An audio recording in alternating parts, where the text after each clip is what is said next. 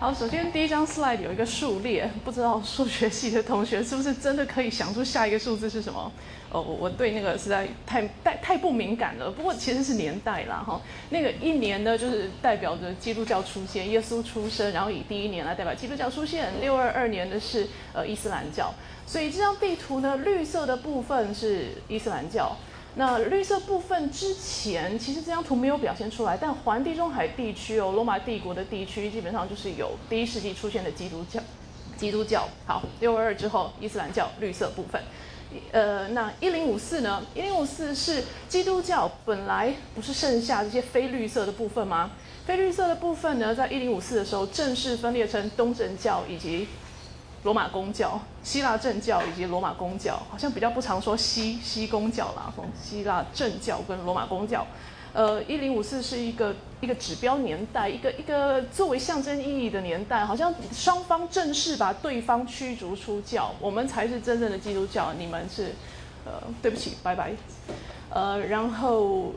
一零五四之前很早很长期以来，其实东西两方的信仰已经有有呃一些差异存在了哦。信仰不管是教义上面或者是仪式上面，最后呢，一五一七年，本来的罗马公教又再度分制成分裂成大致两块。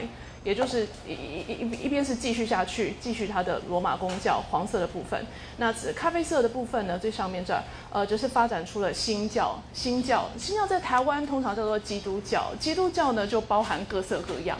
好，刚刚黄色天主教其实只有一种啦。那呃，棕色的基督教呢，像长老会啊、浸信会啊、圣公会啊、路德会啊，好，那些通通都是，呃。呃，一五一七之后一一出现。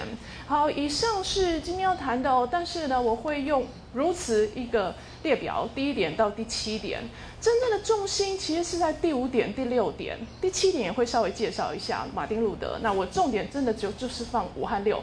不过一一到四哈，就帮大家做一点点复习，以及做一点点以前没有。没有机会讲的那些那些呃 slides 的补充，把一些洞补起来。好，但是在呃把一到七快速介绍之前呢，先呃放一些一些图吧。呃，基本上这是两本书啦，最右边呢是中间这本书拍成的 DVD 哈，呃，然后两两本书都是给大众看的，其中中间这一本，哇，我不太确定它的名字该怎么念才正确。中间这一本是一位学者写的，学者写，但是写给大众看，后来还被拍成电电视的的纪录片。那左左边这一本书呢，是呃，他不是真正的历史学者，不是真正的宗教史啊，或者是专专专从事专业研究的人。不过呃，这人兴趣广泛，然后出了不少还蛮有意思，而且也不是没有深度的书。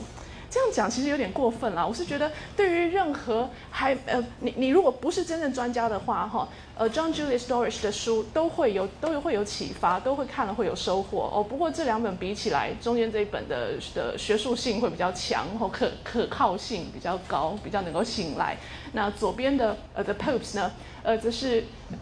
轻松娱乐的，轻松的娱乐，然后娱乐当中呢，也来呃学一点历史啊，以及宗教方面的事。好，一到第七，第一点到第七点，看到哦，我是按照时间顺序。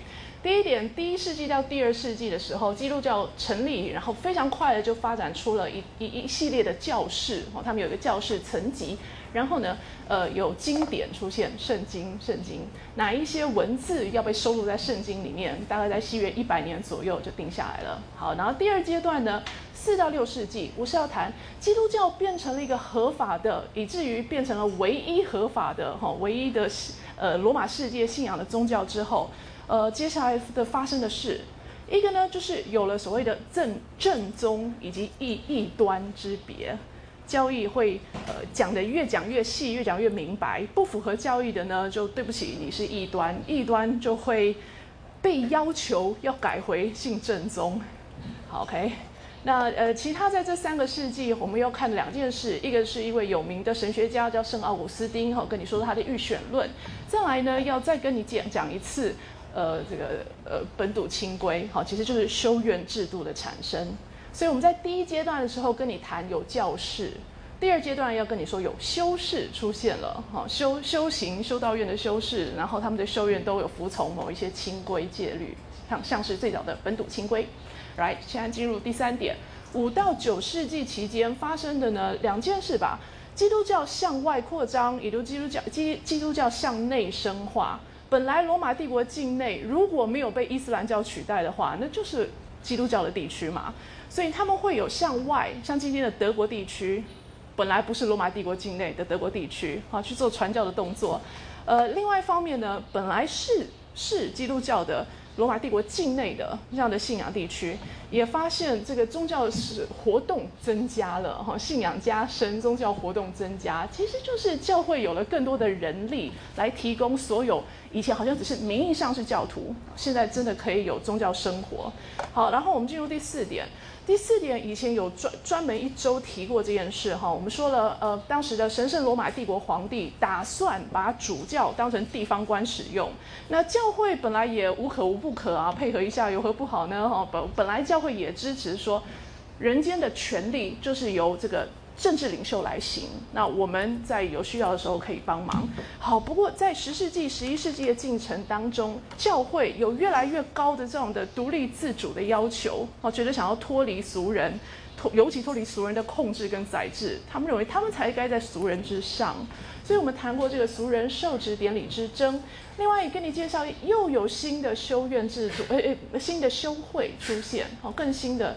呃，比比原来本土社会再再进一步二点零、三点零版，呃，然后跟俗人争一争之后，最后的赢家是教会。那我们就讲讲这个赢家他们如何来来来经营，哈，如何来呃面对胜利的状况。呃，非常简单的说呢，就是教宗的势力在有在历史上最高最高的时代，就是从第四阶段进入第五阶第五阶段的时候。OK，所以罗马教宗。是第十二、第十三世纪有史以来地位最高。So，呃，第第五点是对对对，我我一开始有说第五和第六是我今天的重点哈。然后第五点在教宗的势力最盛，呃，整个西欧老实说是最虔诚的时候呢哈。我们要说一说他们在信仰上有一些转变，然后又有一种新的修行者出现了。刚刚有修士，然后之前有教士，现在我们要谈一批叫做托钵僧。托钵僧就是拖着碗去沿路乞讨那个托钵。托钵僧的英文简单的说叫做 friar，f r i a r friars。OK，所以十二十三世纪要谈谈 friars，以及以及要跟你说教会的七大盛事。教会有七个主要的仪式来行给教徒，或是行给呃其他的其他的教士。那那也正式的定性，正式定型，而且正式有一套有有一套理论基础啦。就是谈这七大盛事。好，那好景不长，因为第六点呢，我们就要谈教会势力下降了。那个势力下降包含像是教宗的声望下降，教宗的实力、影响力在下降，或者说影响的范围越来越缩小，缩小到意大利半岛中部地区。然后我们要听看到一些新的呃教义上的发展。好，有一些神学家想出了一些。他们认为更有说服力的，而且更符合原始基督教精神的教条、教义以及信仰生活方式。好，so 嗯，就是为第七点马丁路德的出现给你铺一下路了。好，我刚刚快速的跟你说到一到七我们要做什么，接下来这张 slide 会不断的出现，来告诉大家说目前讲到了第几点。OK，目前在第一点的部分，哈，这个投影机蛮好的，可以看到灰灰跟黑黑的区别。黑色就是我这张 slide 其实主要就要讲黑色而已。不过我先把灰的也也列出来，我是在做什么呢？最左边是最早出现的入室教室，中间是出室教室或者叫做修饰。最右边又是新一代的出世教士，然后他们叫做托钵僧，OK，所以分成三大类，帮你列出来。最早出现在第一世纪就有的，基本上呢是要跟俗人接触，要呃教导俗人，跟跟俗人一起带领俗人信仰生活的这样的教士。好，我们以前谈过，最重要的就是两个啦，一个叫做主教，还有 priest，一般的教士。priest 哈，其实就是。不是主教的教士啊，也就是说，priest 可以是一个通称，priest 是一个通称，所有的教士都可以这么叫。那其中位阶比较高、层级比较高的呢，叫做 bishop。好，所以譬如说，只有 bishop 可以制造下一代的 priest。你怎么制造一个 priest 啊？就下面的图喽，案例里 ordain ordination 啊，来把呃以前的使徒的呃代代相传这样子，透透过案例里来来呃。呃，传递这个教士的神圣的位阶。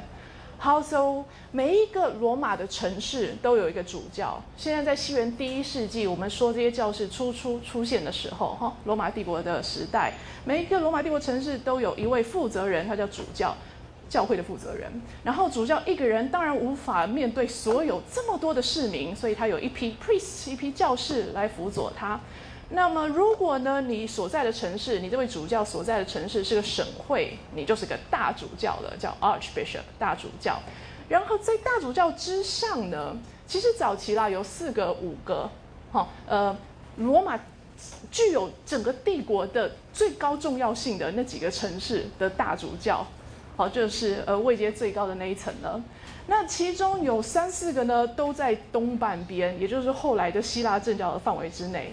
剩下在罗马公教的范围之内，只有罗马，罗马，OK，所以那位呃遗留下来的罗马帝国世界最大的五个城市的大主教，哦，就是圣罗马城的教宗了。特普喜欢翻教宗，有的书翻教皇，那当然也 OK 啊，看你习惯。不过我觉得教宗就好了嘛，因为教皇呢非常明确，你是借用俗人的这个皇帝的那个皇字，不管皇字本来是怎么来的哦，所以呃，与其去借用当时的罗马的皇帝的那个皇，你不如就叫他教宗。这个宗在中文上也是有很崇高的意义在。OK，所以以以上是快速的在帮你。介绍一下这几个字哈，也要知道哦。然后我要我告诉你们，他们是入世教士。什么叫入世教士呢？要为一般的信徒来行圣事。圣事我还没有多解释，但是就理解成宗教仪式，像是呃婚礼啊、洗礼啊这一类的哈。好，接下来我们要进入第二点了，好快。第二点，呃，刚刚说的一个背景，就是基督教变成合法的宗教，而且很快就变成唯一合法的宗教，不能信别的宗教了。这样基督教大获全胜嘛？所以，譬如说，展现在三二五年的时候呢，开了一次尼西亚大公会议，然后那个大公会议呢，就在与会人士讨论出了这一个叫做尼西亚信条的东西，非常啰嗦，非常长，当然就懒得带着你看了。都基本上啦，就是在说。呃，我我相信三位一体，然后我相信呢，耶稣是神的一部分，好，不过他是，呃，怎么说被被被派下来，被派下来做什么呢？他的一生的生活就是教导我们一般人该如何活，然后他的死亡呢，十字架上的死亡其实是为大家死的哦，为了大家赎罪，所以你相信他为你赎罪的话，你的原罪就被洗清了，从此可以重新开始，你可以听到，大家可以听到。当时已经接受原罪论，原罪论都不需要不需要在这个信条里面多做说明了。好，这个信条的背后，你可以看到他们就是已经接受有一个人是有原罪的，所以现在耶稣的死能够帮你洗原罪。好诶，好诶，好，大家都来信吧。好，以上是尼西亚信条。尼西亚信条是正宗的信仰，所以违反尼西亚信条的人呢，就会被说叫做异端。好，正宗跟异端的区别，我们现在看到了一个。之后还立刻就会看到再一个，我们要说说圣奥古斯丁这位神学家。好，同样在第二阶段，我不是要谈三件事嘛？再来要说奥古斯丁了。奥古斯丁摆了一个，其实是比他在活着的时代晚了一千多年的人帮他画的像，说奥古斯丁大概不是长这样啦。哦，But anyway，十五世纪人想象中他是这样的，的生活非常的热闹。然后你看他的书架啦，桌子上啊摆着各样的各种各样的呃工作所需要的工具，还有书籍等等。Anyway，奥古斯丁呢有许多的许多的理论可以介绍。不过我我不是说了我们要谈异端嘛哈，我们要我们要再讲一个异端给你听。呃，所以我要说说奥古斯丁的预选论吧。什么叫预选论啊？就说神在创造世界的时候啊，其实已经选好了哪一些人他日后要救，OK？所以还没有出生，世界根本还没有成型之前，神已经知道了他未来哪一年会创造某甲，然后那个某甲呢，日后呃最后审判日会让他通过审判，哦，这都已经预选预定好了。呃，奥古斯丁为什么要想出这一套啊？可能跟他的人生经历有关。话说呢，他是一个家境蛮好的那种贵，几乎像是贵族家庭长大的小孩哈，从小很爱玩又很聪明，呃，本来是受非常罗马传统的教育，也就是长大之后应该要去当官才对的，呃，然后我刚刚说了嘛，哈，很聪明，所以说有很多的闲暇时间，呃，可以可以呃呃交交女朋友啦，生生私生子啦，哈，这种事情他做的很多了，花天酒地样样都来。那直到有一天突然觉得。这样下去不对，我应该要改善我的生活。呃，背后有一个故事啦，好像是某一天他在花园里面坐着赏花，然后就突然听到一个声音，那声音一直呃呃就就叫他说看一下你手边的那一本书，也就是说他带着书去花园赏花，赏一赏呢就把书摆在旁边去了。好，听到一个声音跟他讲说，请看看你旁边的书，然后书刚好被风吹到某一页。那一页呢，大致就是在说，呃，基基督教是一个很值得信的宗教吧，所以他就他就因为这一件奇异的事件，然后开始来认真的思考，呃，我是不是也应该信教呢？好，那个故事其实不用太理会啦，我只是要告诉你说，他不是从小信仰的，他是后来长大才信，长大才信，影响到了现在要说的事情，就是奥古斯丁说，任何人。放下屠刀，立地成佛，永远不嫌晚。你怎么知道你不是被神预选的那一位呢？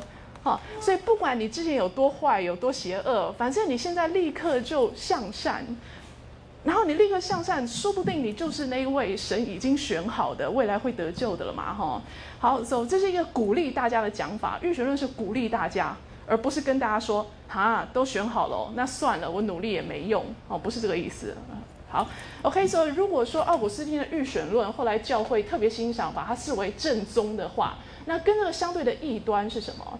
异端是另外一位跟他同时代的人，叫做 Pelagius。Pelagius 说，Pelagius 的 Pelagius 的理论是，各位信徒、各位教友，我们通通都要努力，我们要努力来让自己能够被呃能够通过审判上天堂。好，所以异端的说法是大家努力。让自己能上天堂，啊，我们如果没有多想的话，我们会觉得说有什么不对啊？努力上天堂很好啊，哈，为什么要被教会说是异端？教会太太麻烦了吧？事实上是因为 p l a g i s 的意思变成是，你可以把它衍生成是，你自己觉得你很努力了，日后如果神胆敢不给你通过审判的话，那你就可以要挟神说，哎，怎么这样？你这样太不公平了吧？我明明很努力了。好，好，所以教会就觉得 Pelagius 的做法的说法，根本上就是觉得人来决定你是否上天堂，这样不对啊！上天堂的事应该是神吧？怎么会是你在下最后决定的呢？好，So 呃，Anyway，预选论现在跟你谈，因为待会儿马丁路德又会再说一下预选论。那我们现在谈预选论的时候，跟跟你对照做呃。呃呃，提出这位 Pelagius 的说法，哈，Pelagius 是说大家都努力，神已经给了你各种各样的向善的能力了，你就好好的利用，好好的发挥，日后就能上天堂。奥古斯丁说，你这样是傲慢到不行，哦，身为信徒不可以这样想，你不可以自以为说我努力了，所以就一定要得到呃报酬，好，你怎么知道你真的努力够了呢？？OK，所以上是奥古斯丁的预选论。其他关于奥古斯丁的理论，同学可以自己看哈。奥古斯丁的书其实现在都还蛮畅销的，还还是日常呃或者说对哲学有兴趣的人会读的书。接下来，同样是在这一点，同样是在第二点要谈第三个，在这个基督教合法之后的发展哦，叫做修院制度的出现。好，我们有说过这个这个这个点背后的梗梗是什么呢？因为变合法宗教了，大家没有训教的机会了，不能训教，不能为宗教而死。那你要另外再想一个来充分展现你的宗教情怀的方法。好好，我不能真的呃呃呃被被罗马当局处死，那我用另一种自我牺牲的方法嘛？怎么牺牲呢？牺牲掉我在人世间的各种享受，哈，我在人世间的欲望啊、野心啊那些全部都全部都呃牺牲掉。然后来过着呃清高的呃修行的日子。好，我们上星期有跟你说一个东西哈，叫做每一天有八次礼敬神、礼拜神的共同的祈祷活动。你在修院里面，如果你要修家修出家当修士的话，哈，每一天要面对一件事，就是十二点、三点、六点、九点，十二点、三点、六点、九点要去祈祷。那个祈祷呢是非常。复杂繁杂的，包含用唱的、用念的、用吟的，哈，一套仪式流程来祈祷。所以我现在就要加一点：，身为修士，你不是真正的与世隔绝啦。因为祈祷这件事，哈，你其实是代替整个社会祈祷。你作为修士的话，你是代替你的整个社群祈祷，不真的是为自己了。然后有有一些善男信女呢，会来到修院，特别赠给修院一些土地、财物等等，然后希望修院在祈祷的时候。呃，是不是也提我的名字一下下呀？OK，所以修院里面就会发展说，哦，每天早上呢有有修院的开会时间，那那开会时间呢会念一一一串名字，哦，呃呃善男信女的芳名录，把它从头到尾给它念到念一遍，念过去，哈，等于说我们修道院特别也为你们来跟神祈祷一下。好，so 呃往上再加几个词，刚刚没有讲的，每一个修院的长官，每个修院的头头叫做 abbot，abbot 是来自爸爸这个字。所以是说，修院制度一开始的时候，那个设计者圣本笃，圣本笃是以家庭家庭的组织方式来设想修道院。好，爸爸作为家父长呢，应该是大家都要听话，大家都要听爸爸的话。但此在此同时，爸爸是要为整个家庭着想，不是说有人听你的你就作威作福。哦，好，所以是这样的互动关系。呃，修院院长叫做 abbot，如果是女修院院长，女的呢叫 abbess。OK，那就是爸爸之下呢，一般的修士叫 monks，女的是呃修女叫 nuns。这里我夸胡加一个 prior 是为了什么？有一些比较小的修道院，有一些像分院一样的哈，大型修道院分出去的这种子院 daughter house，他们会有 prior，所以 prior 是小的修道院的院长，或者另一种可能啦，如果你的修道院真的很大的话，Albert 一个人管不来，所以他也会安排 prior 成为。副院长，OK，所以比较大型的有 Albert 在上，有 Prior 在下作为副院长。比较小型的，如果你根本就是一个分院，呃，台大医院的什么的的的哪哪哪个分院这样的话，哈，分院的院长呢就叫 Prior，以示他是总院的院长之下。好，所以这些名词也给你。那现在的书籍啦，你在现在的文字什么时候会看到 Prior，或者把它改成修道院的话叫 Priory，小的修道院叫 Priory。好像是用在那种乐戒所哈，有人要戒毒戒酒的话，他们会去什么 priory？所以 priory 现在似乎变成一个疗养院的用字，那本来是修道院的意思。OK，以上是第第二个时间点，现在我们进入第三个时间点了，相当的快哈。我们说的第三个时间点主要是发生什么事呢？呃，查理曼的帝国向外扩张。扩张到本来罗马的疆界莱茵河、多瑙河以外的地区，这些地区呢不曾被罗马统治过，所以不是基督教的世界。那现在呢，基督教被带过去了，所以军事行动配合着宗教的传教行动，往中欧啊往东，呃移动过去。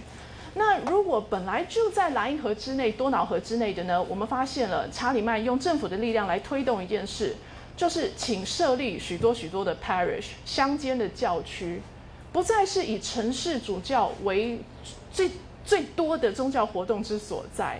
哦，每个城市周边的地区也都划归那个主教来管，然后周边地区呢会分成一个又一个的 parish，一个又一个的小教区，通常叫做 rural parish。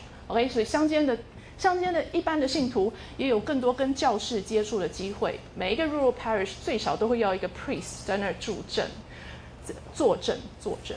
最后，同样这个时间点，我们要说说圣人的信仰、圣人的崇敬啊。基督教的，崇敬许多许多的圣人，圣人包括是谁啊？圣母玛利亚也算吧。耶稣的那十二使徒哦，或者其他呃罗马时代殉教的人，呃，或者日后呢有名的修行者哈，大大的修道院的院长，或者是呃很有能力的呃受大家尊崇的主教。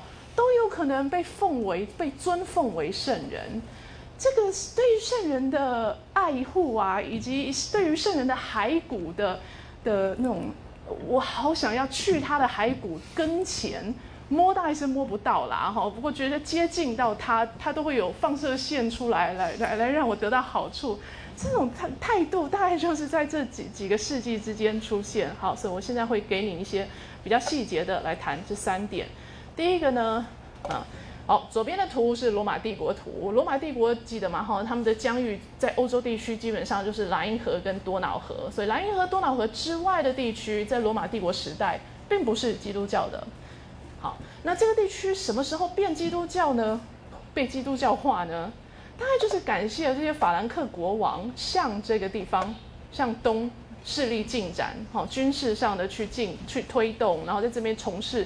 呃，设官哈那样的活动，好，走政治力量、军事力量往东边去扩张，那同时也也呃很支持传教士去那里来来呃呃传递基督教信仰，走呃互相利用啦哈。好，所以让德国地区在第第八世纪的时候，德国地区在第八世纪的时候也成为基督教世界的一部分。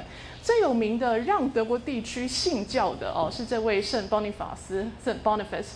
Boniface 后来被称为 The Apostle of the Germans，德国地区的使徒。使徒这个字本来是用在耶稣那十二个门徒，好，最早把基督教向外推动的。好，所以跟你说圣邦尼法师的头衔，就只是在帮你加强印象，说哦，在第八世纪的时候，本来那种法国啊、西班牙、意大利啊，这个身兼罗马传统、身兼后来的蛮族文化，这样子融合而成的文化，欧洲文化。往德国地区进展，让德国地区也变成欧洲文化圈的一部分。说起来蛮晚的哈，第八世纪比法国啊、西班牙那些都要晚一些。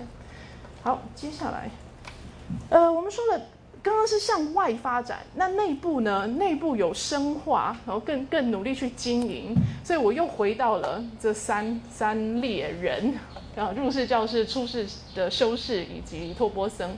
嗯，我主要是要说这个啦。本来的 priest 跟你说的就是一般的教士嘛，然后教士的总称啊，主教的手下啊等等。但是因为呢，查理曼推动说，我们每一个乡间的村子都要在某一个 parish 当中，OK，所以把欧洲化作呃呃铺满了。查理曼的帝国是铺满了 parish parishes，呃教区小教区。每一个小教区呢，可能你就直接想象，就像一个村子吧，哈，每一个村子被划作一个教区，它会是属于周围的城市的主教的管辖之下，然后它会有一位 parish priest 在那儿坐镇，所以每一个小教区的小教堂，来大致都不会出这一呃不会漏掉一两个元素，一个最重要的元素，那当然就是大家做礼拜的教堂嘛，哈，别忘了我们不是谈过基督教堂很重要的就是它的 nave 哈，让信徒可以听。听讲道啊、看仪式啊的地方，以及以及每一个 parish church 的周围都有坟场，都有很多的墓碑，很多人安葬在这儿。这是基督教发展出来的啊，人的安葬一定要葬在比较神圣的土地上，就是被祝福或被祝圣过的土地，才能拿来埋葬人。OK，所以就每一个村子呢，以你们村子的的 parish church 为中心，周围的地区会是村里的人的坟场。好，每个村子都有，所以欧洲布满了这样子的小教堂跟他们周围的坟场。往下，哎，我不说这几个世纪哦，开始发展出对于圣人的崇拜嘛，对圣人的崇拜，崇拜的活动其实蛮复杂、蛮多的，而且涉及到教会的各个层级，哈，从一般的教徒到上面的教士们等等哦，都都会受到崇拜圣人的影响。圣人不是神啦。神只有一个，或者说神只有那三个三位一体，哦，所以圣人绝对不是神。但是最简单来说，所谓圣人就是他的灵魂已经在天堂，已经在三位一体身边。他的灵魂不像我们，还等着等着，等到最后审判日才能决定到底在哪里。好，我现在先跟你讲这个，因为我待会儿才会谈到炼狱。好，那圣人的灵魂已经在天堂喽，所以怎么怎么样呢？又如何呢？答案是，如果你在人间请圣人做什么的话，其实就是说，请圣人在神的耳朵边帮你说悄悄话，哦，帮你来对神，呃呃活动一下。所以有时有些事呢，大家觉得不好直接跟神开口，哦，太小啦，太琐碎啦，或是觉得太太丢脸啊，那你就跟圣人讲嘛。好，好，说这是这这几个时代、几个世纪、这几个世纪，而对于圣人的呃基本的的理念。然后接下来我们要说几个跟圣人相关的词。第一件事，hagiography，hagiography 是圣徒的传、圣人的传记。Sorry，圣徒跟圣人哈，有时候看上下文，因为圣徒说不定指的是十二使徒、十二门徒。好好，这我们就呃 stick to 圣人比较好。圣圣人的传记，圣人传记写出来要做什么啦？有的时候就是当。教育的资料嘛，哈，呃，给给呃给教士们读了之后，更会讲到，更有许多的故事可以讲给大家听。也有的有的圣人传记呢，会被编写成来。我们回到刚刚这，修院里面不是每天要祈祷八次？如果那一天刚好是某圣人的忌忌日、庆典、节庆的话，那那个祈祷八次的祷文会特别编写。配合着圣人，所以会用到圣人生平故事。好，我我不说了一整套是非常每呃呃整个基督教都非常的受这个圣人崇拜的影响。Relics 是什么？Relic 是圣物，圣人的死人骨头算是。呃，圣人刚刚死掉的时候，那个尸体被被洗洗尸体的水也是。如果呢，圣人的尸尸体后来又又有冒出来的各种液体，不管是血或者什么东西，那也是啦。啊，说好或者或者呢，嗯。教教堂修道院如果藏有某个重要圣人的骸骨的话，他们可以随时有需要的时候就把水去流经圣人的骨头，这样子受过圣人骨头接触的那个水也算是圣物。不过这种次一级的生物都比较不好，大家还是喜欢呃原来的那个死人骨头，呃感觉更有更有强烈的的神奇力量。所以对于圣物要怎样哦，基本上就是去朝圣喽。哦，重要的几个圣人的骸骨葬在几个点，那几个点呢是圣徒都喜，呃是是一般信徒都喜欢过去朝圣，呃做什么朝圣其实就是接近一下，OK？就比如罗马，罗马当然很好啦，罗马有呃圣彼得、圣保罗的尸体在那，呃圣圣地亚哥也不错，所谓的圣地亚哥就是伊亚狗安葬的地方，伊亚狗呢是 James 的西班牙文的名字，哦圣詹姆士。被葬在西班牙的圣地亚哥的 Compostela。坎特伯里呢，有一个十二世纪出现的新的圣人，叫做 Thomas Becket 贝克特。以前可能没有机会多讲他，他是亨利二世国王，英国国王亨利二世的呃朋友，但后来变成敌人，所以跟亨利二世在斗斗什么呢？关于教会的司法权的问题。所以教会会说，后来 Thomas Becket 死掉是在争取教会司法权的时候被俗人政权给迫害而死，好殉教而死，所以是个圣徒，是个圣人。那坎特伯里呢？因为有这位 Thomas Becket 在这死，在这安葬，走也是朝圣重地。所以你听过的坎特伯里故事集，对不对？是有一群人去坎特伯里朝圣，在路上，呃，大家互相说故事的结果。好，所以圣人的骸骨跟你介绍了，然后大家要去圣圣人骸骨安葬处去朝圣，也跟你提了哈。朝圣就是到圣人骸骨身边，希望他可以帮你治病，或者跟他表达一下你的亲近之意，哈，受到一下他的呃神力的呃的照明。那我所谓的安葬，不一定要入土安葬哦。譬如说，现在给你看几个这一位小女生。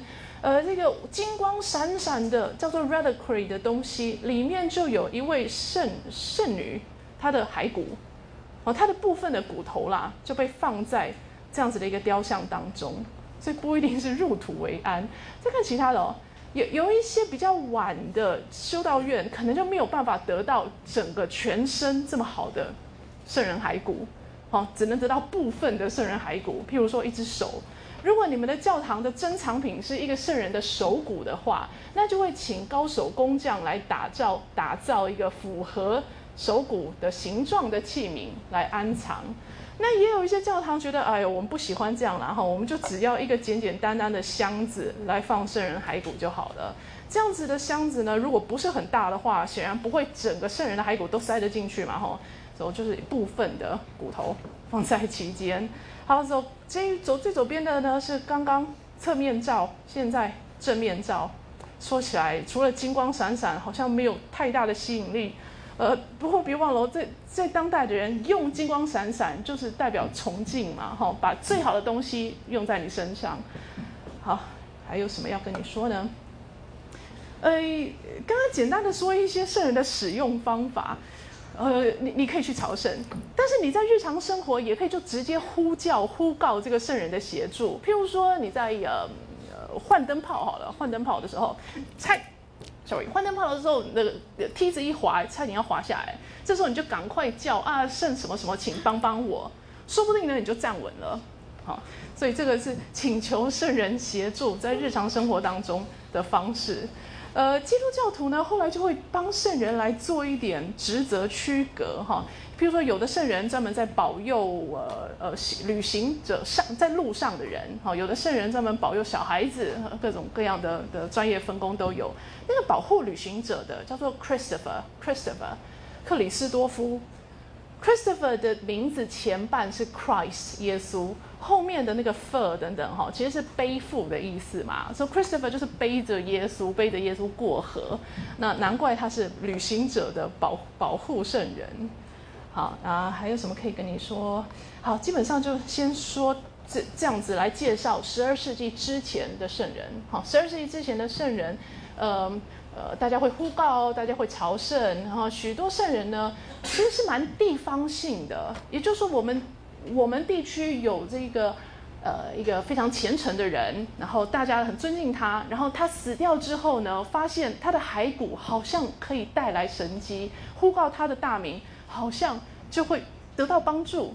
好，我们地区就会视他为圣人。地方性的圣人在中古早期各地都有。然后还有一些圣人，我说了哈，是历史悠久的罗马时代就留下来的记录，就留下来有记录有故事。到了十二世纪的教宗，罗马教宗在十二世纪的时候，觉得嗯，圣人这种事不应该是地方各自认定吧？哦，不应该是一个小地区自己觉得说，哦，我们地区出现了这一位大家好敬重的人，然后好像他后来也行了神迹，那不 OK，应该要由教宗在中央来呃发动调查。OK，所以教宗如果接到地方的报告说，我们认为某某人应该是圣人哦，好，教宗会派人派，通常是派三个呃主要的调查员去那地方来收集情报，收集大家的证词，尤其要是亲眼，譬如说身身体转好，原来生病，然后后来病好了，哈，这种亲自接受到好处的人来来呃提供证词。OK，如果收集到相当可信而且相当多的。证词之后，那教宗就会觉得，嗯，没错，这人应该真的是圣人了。教宗就会发布命令，通告整个基督教世界说，某某人目前已经被列在圣人的方名册当中。我们觉得他应该，他一定已经在天堂了。所以每一年他的忌日死掉的那一天，记得要为他举行盛大的节庆。圣人的节庆，圣叉叉节、圣圈圈节，通常就是那个圣人死掉的那一天。为什么用死掉而不是用出生？简单啊，死掉就上天堂啊！好，所以他死掉的那一天就是他上天堂的那一天。好，走十二世纪之后的教宗呢，就抓住了这个中央集权的认定圣人的权利。注意，教宗不是封圣人，圣人轮不到教宗来封。好，教宗是发现这一位真的是圣人，好，觉得说这一位的呃各种神迹不是故事哦，是真的哦，这样子就会被列为圣人。到了十七世纪之后，又有一些细节上的改变，所以今天的天主教的认定圣人的方法，大概是十七世纪之后的，哈，不是十二世纪之后的，有一些改变。譬如说，只要三个就 OK 了啦，行神迹只要行三个就好了。但是那三个呢，一定要一定要够够够呃有说服力哦。好，譬如说要够大的病，不可以。我刚刚的那个例子，什么梯子跌下来，那个也要算神迹，那那不算的哈。要真的很重大的疾病，而且真的是人类的医学治不好的，然后真的是你你因为呃心中念着这个神请，而且这个圣人请这个圣人帮忙，然后后来果然好了啊，这样才会被教会当做是呃是通过的。OK，在十七世纪之后，两大成为圣人的方式，各位同学如果有志成为圣人的话，哈，要当然你要先是天主教徒啦。第一呢，要训教，不过训教机会真的不多了。以后你试着去跟火星人传教看看，OK，然后说不定会被训被火星人给呃处理掉的。OK，所以训教一点。另一个呢，就是行神机。不过行神机恐怕不是各位有志青年能够自己做的，因为那是死掉之后，好，死掉之后你的骸骨要呃行三个神机，而且三个神机最好都是医疗方面的，明显医学不可解，但真的就治好了，哦，这样的故事，啊，这样的事件才会有让你当上圣人的机会。好，以上拉拉扎的介绍一些圣人，因为觉得蛮有趣的。呃，接下来我们来说说第，哦，而而且介绍圣人还有一个一件事啊，马丁路德那些新教新教教徒不接受圣人的，新教教徒不相信圣人，新教教徒不认为说有任何人的灵魂已经在天堂。哈，新教是一个比较平等的信仰方式，他们觉得所有的信徒，从教士到一般人，通通都一一样，在灵魂上的地位完全等同。好，现在我们要进入第四点了。第四点就是帮大家回想一下哈，有什么奥奥图，呃呃，Autonomian Church System，奥图一世把主教作为地方官，然而接下来教会抗议，所以产生了被称为俗人受职典礼之争。我说俗人受职典礼是一个名字，这个是，嗯。背后的现象远高于、远多于这个受职典礼的问题而已。好，真正的关键是谁当主教？主教是选举产生呢，还是国王可以选呢，还是怎么样？哈，那才是重点。重点并不是这个仪式，仪式当中由俗人来授予信物，还是由教士。好，那以前说过了。然后我们俗人受职典礼之争，最后的结果是教会这一方好像做很多让步，因为好像让国王介入选举。但事实上呢，反而是自己让教宗以及教士现在在中古社会的最顶端。俗人受职典礼之争的结果，其实是教士高过了俗人。嗯，所以同样在介绍第四点的时候，也是在为日后马丁路德和新教铺路。因为新教不是跟你说没有什么教士跟俗人有的区隔哦，所有的信徒都是教士哦，或者说。根本没有教室，我们通通都是一样的信徒。呃，来，我我先看看给你的图吧，跟跟着图讲吧。首先，首先，第十世纪的奥图一世 （Antonian Church System） 啊，全国的主教是国王的地方官。那教宗呢，在十在十一世纪，好了，我们用十一世纪当当年代。十一世纪的教宗深以为不妥，不妥什么呢？为什么教士要为你们俗人服务？非常的怪异。OK，所以教宗先从自身做起。一零五九教宗规定说，所有教宗的产生要透过选举，谁选呢？枢机主教来选。枢机主教是谁？其实就是之前的教宗所任命的。OK，所以一任教宗可以选枢机主教，他死掉之后，他的枢机主教来选下一任教宗。为什么我介绍这个教宗？因为我要跟你说的是，教会希望人事独立，哈，希望说从教宗以降，所有的教士由谁来当主教，由谁来当大主教，那些完全是教会来做，不要由俗人干预。这个是一个希望啦，但是，一二二年争执告一个段落，呃，沃姆斯协议，沃姆斯协议当中其实是给国王相当高的这个介入选举的机会。所以我们觉得说，啊，可怜的教会，你是你是整场争执当中失败的那一方吗？但说不上，为什么呢？因为现在在在在在当时这个争执的同一时间点，教会发展教会法，那个教会法在做什么？其实就是让从教宗以降，吼每一层级的教士都有一套法规来规范，所以。教宗已经不害怕、不担心这个新的主教是谁了。就算你是国王的好朋友，我也不担心你去站在国王那一边，因为我有教会法来管你啊！你要加入我们教会系统啊，你就要接受这个教会法的的规范。同时，我们上次也提到说，好像在政治的过程当中，教士呢提升了教士层级在社会的形象跟呢呃跟地位。好，所以任何身为教士的人都不耻不屑在为俗人服务了，哈，都觉得我们应该是比俗人还高一等啊，哪有什么我为你服务的这回事？然后我们也提过这件事，就是怎么提升的呢？教士如何自己来说自己是比俗人高明，然后俗人也接受呢？答案是教士独身，独身，因为我能独身，因为你没有办法，哦，所以我是比较高洁的这一批，呃，这一点是我们以前有介绍过的。好，然后，然后，同样的这几个世纪哈，教士变得更更加高洁，教士自命比俗人还要清高，那俗人也点头了，对了，我同意了，我真的做不到，你比我厉害哈，我们我们就我们就发展我们的俗人自己的价值观嘛哈，比如说骑士精神，这个是就算有教会的核心基础，但是也已经转向了非常俗世的应用的方法。我要说，同一个时间点，教会当中有两种新的修会出现，一个叫克鲁尼修会，好像跟那个帅哥同名哦。不过帅哥的名字好像是用两个 O 来拼，呃，C O U N Y c l u n y C O U N Y 是一个地名。来，我们用由地图看的话，是这个点，第四个点，在这个地名呢，呃，建立了一个克鲁尼修道院。那修道院很快的变成欧洲。名声最好的、大家最敬仰的修道院，所以子修道院也就纷纷出现了。好，其他地区的也想要，其他地区的人善男信女或者教会也想要成立类似克鲁尼的修道院。克鲁尼为什么棒呢？因为克鲁尼呢有很棒的音乐家，他们写了一大套，那比以前还要更好听的这个每一天修饰那八次祈祷的歌的的的祈祷歌圣歌安提芬啊，嗯，每一天定时教室要要礼敬神，礼敬神我们说有许多的环节，包含又要唱又要又要吟唱又要念书等等。那个唱歌呢，可以是单独唱，可以是合唱，可以是两部、三部、四部轮唱等等。克鲁尼大概就是发展出了许多许多的新的唱歌的方法。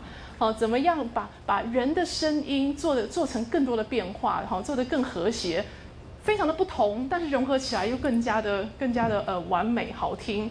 好，所以克鲁尼有很好的音乐家。第二个，克鲁尼呢有很多好的呃呃建筑师啊，以及这这什么金匠啊、银匠啊等等，帮他们装点他们的教堂。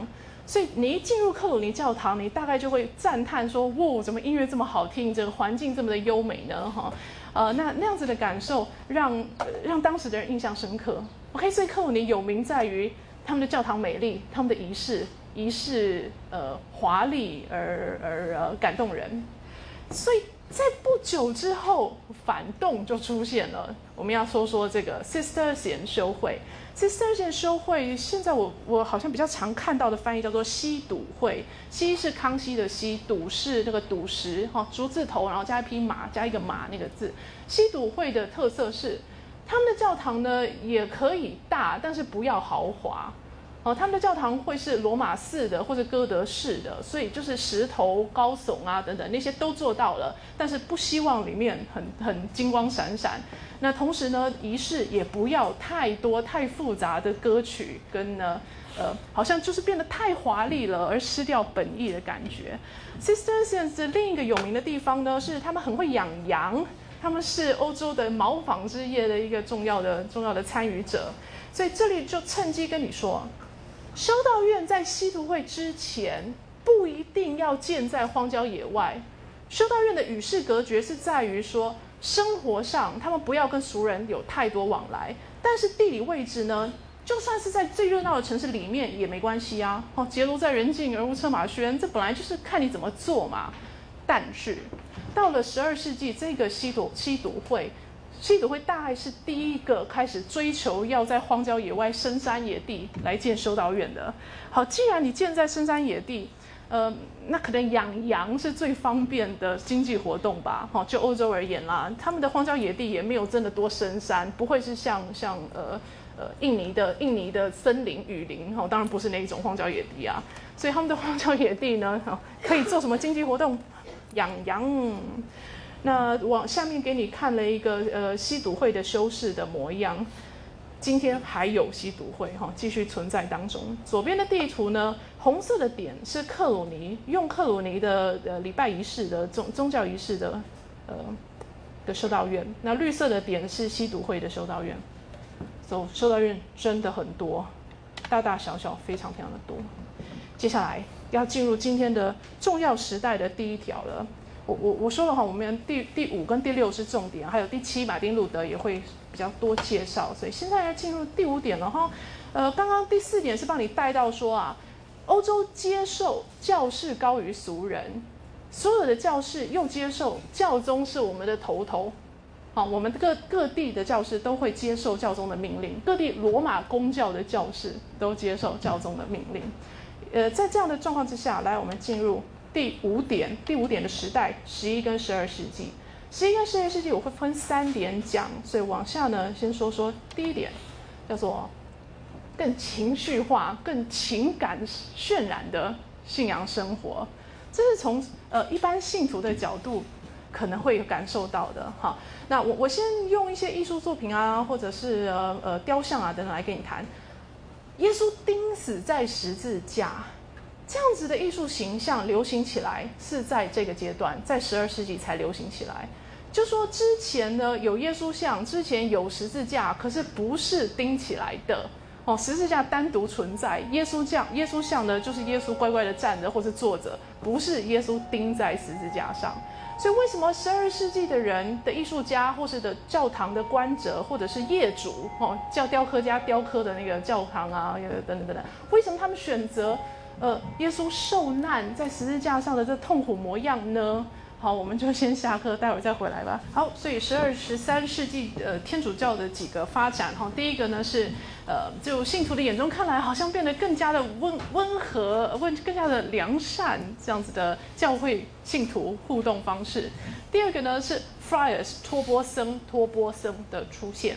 第三个呢是在十三世纪的时候完全的订立了下来，那七大盛事仪式怎么做，以及仪式背后的理论基础是什么。好，所以我们现在先回到第一点哈，这个教教徒会发现，好像基督教变得比较是情情绪性、情绪式的，呃呃呃一一个教会信徒互动方式。好，说之前的耶稣呢，从很少很少是钉在十字架上给你看。我给你一个历史上目前艺术史上最早的耶稣钉在十字架，那是在第十世纪晚期哈，九七零，但是并没有流行起来，流行起来真的要等到十二世纪。这为什么呢？十二世纪的人比较喜欢看一个呃悲痛的、扭曲的耶稣吗？哈，最好是伤口身上每一个伤口都弄得那种血还在滴的那个样子的，呃，才才才喜欢吗？所以可能是因为十二世纪的教会哈，比较希望这样子来给信徒说，看呐，耶稣是多么的痛苦，在为你洗你的原罪啊！哈，有没有一点感动？有没有一点要要自己努力一下的感觉？所以这是一个动之以情的方式。不是不是一再的跟教徒说你在做坏事，你要下地狱了哦哦，不是这种口气，而是看啊，耶稣为你受这么大的苦，你是不是应该要呃呃做一个更好的人啊？好，走动之以情。另外啊，教会在十二世纪，我所谓的教会是包括像教士啊、修士啊等等，尤其如果跟信徒互动的话，那就是一般的入室教士哈，好像更加的重视圣母玛利亚。如果你在英文书看到 the virgin，the virgin，玛丽不用写也没关系，那绝对就是圣母玛利亚了。有史以来最有名的 virgin 就是她。好，那呃，圣母玛利亚在教会当中变得更要紧，然后更是俗人想要祈祷的时候的第一个祈祷的对象。或是教室也是，你先跟圣母祈祷，如果发现不成，你再来越级呈报去跟神说吧，啊，所以你跟圣母玛利亚讲的时候，其实也就是请圣母玛利亚来为你 intercess，为你为你代代祷，呃呃，你是请他以妈妈的身份来跟他的儿子耶稣哦来说，呃，人间有这一个人士，然后他有什么什么需要，我们是不是来帮帮他？OK，所以请别人的妈妈出来来为你。呃呃，调解。那在同同一个时间点，我来我们跳到另一件相关事物，俗人当中、俗世当中的王后、国王的太太。王后在十二世纪好像也越来越被大家重视，作为 intercessor 的角色，这个中间人，呃，中中介人。国王呢，应该是一个很严肃而正经、正义的形象，但是王后、国王的太太。就呃提供了比较慈悲、慈善、比较人性化的那一面，哈，让一般人跟国王呃有有互动的时候，可能可以透过王后。所以，如果国王想要做一个比较慈悲为怀的事，但是又觉得似乎会损害他的尊严，没关系，请太太来出马，啊，这样的夫妻互相合作。那在天堂呢，是母子互相合作。一般信徒请圣母来代替你，来为来对神说话。这里我们联想一两件事情。第一件，圣母玛利亚固然是圣母，好像一直以来在东正教比较重要，在西边，在罗马公教这边的重要性，其实是十二世纪之后才越来越重要起来。之前当然不是说被大家故意去漠视、去忽视，也没那么严重啦。哦，只是好像不会说每一个天主教堂一定要有一个圣母像，然后有好多好多赞美圣母的圣诗、圣歌等等出现。哈，教堂里面都一定要有一个一个呃 Lady Chapel。哦，一个一个小礼拜堂是呃专门在祭供奉供奉圣母之用的。有一个很有名的圣经故事，我们就用两百钟的时间，两分半分钟的时间来给你讲一个圣经故事。话说耶稣在讲道，讲得很开，讲得很开心在讲道，就突然有人插嘴说：“嘿，老师，等一下，外找有人，外面有人找你，你妈妈带着弟弟来找你了。”然后耶稣当时讲的正快乐，所以很不喜欢被打断嘛，所以就说了一句：“谁是我妈？来听我讲话的就是我妈。哦，谁是我弟？愿意听我讲到的就是我弟。好，继续快乐的讲下去。反正就是妈妈，你等一下，我我待会有空再理你那样那那样子的感觉。那这样子的故事呢，呃，我们觉得也蛮符合事实的哈。我是说很很容易想象啦，当然不晓得是不是真的发生过，可是我们觉得还蛮合理的。如果真的出现过这种事。”在基督教的呃编写圣经的时代，假设圣母的重要性就已经那么那么那么那么的高的话，大概故事不会这样写。好，我们不会看到耶稣把妈妈晾在一边，然后还跟大家说哦，每个人都是我妈，不会不会这样的啦。所以耶圣母的重要地位是十二世纪之后才明显的可以看出来。好，之前的是相对没那么要紧，之前要紧的是耶稣或者是天父，而不是圣母。所以当他们一家三口，要不这样讲，他们一家三口，当然呃天父啦、耶稣啦的相对地位在降低，而是家里的那种女家长妈妈的地位在提升，变成是信徒崇拜的对象的时候，那是不是我们有发现到教会选择一个比较温柔、比较和善的母亲的这样子的形象来给教来给信徒看，来给教徒看？哦，好，再加一点。十二世纪开始，有有炼狱的说法出现。炼狱是后来出现的哦，炼狱不是西元第一世纪、第二世纪在基督教早期就有的。什么叫炼狱啊？炼狱是最后审判日之前，大家死掉了嘛？可是你的灵魂呢，还没有经过最后审判，所以当然不会在天堂，也不会在地狱。你在哪儿？在炼狱。炼狱就是让大家暂时待一待的地方，顺便呢，也可以继续洗清一些罪。洗了那些罪之后，就可以在最后审判日又又减少真正下地狱的机会了。OK，所以有的时候我们在人间做的坏事，你不要太担心，可能罪不急于会让你下地狱，可能就是你在炼狱当中受一点苦，那就洗掉了。好，所以十二十三世纪的人谈炼狱，十二十三世纪人发明炼狱，当做 the third place 那种第三空间，那背后呢，又是一个十三世纪、十二世纪的教会。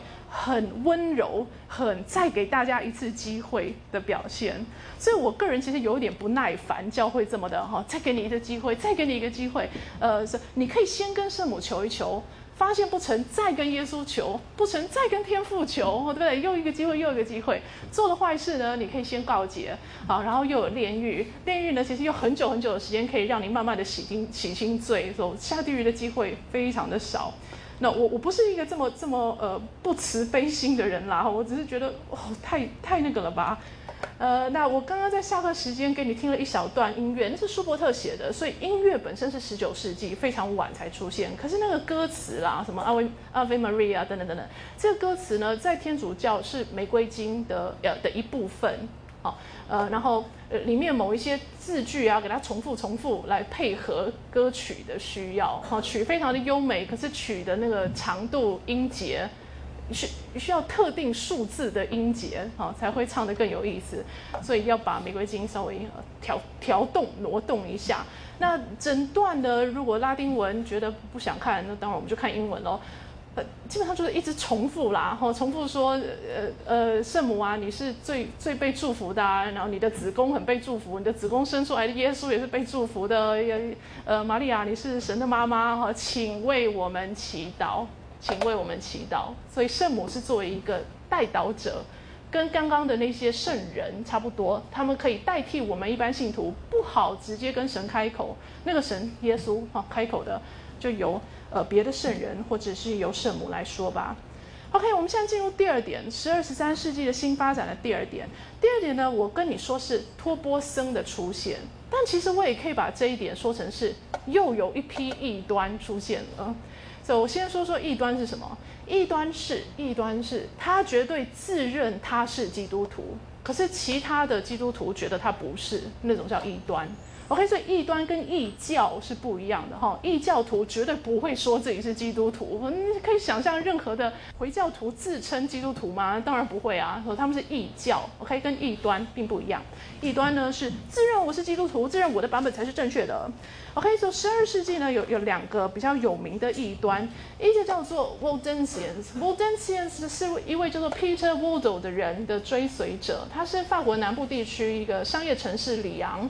的呃的商人，那当商人之外，他也是一个虔诚的基督徒，所以他觉得哦，作为一个好基督徒，我有两件事情希望做好。第一个呢，他就散散尽家产，过着清贫的日子，因为他说当年耶稣在世的时候，就是过着很清苦清贫的日子，所以这是第一个 P。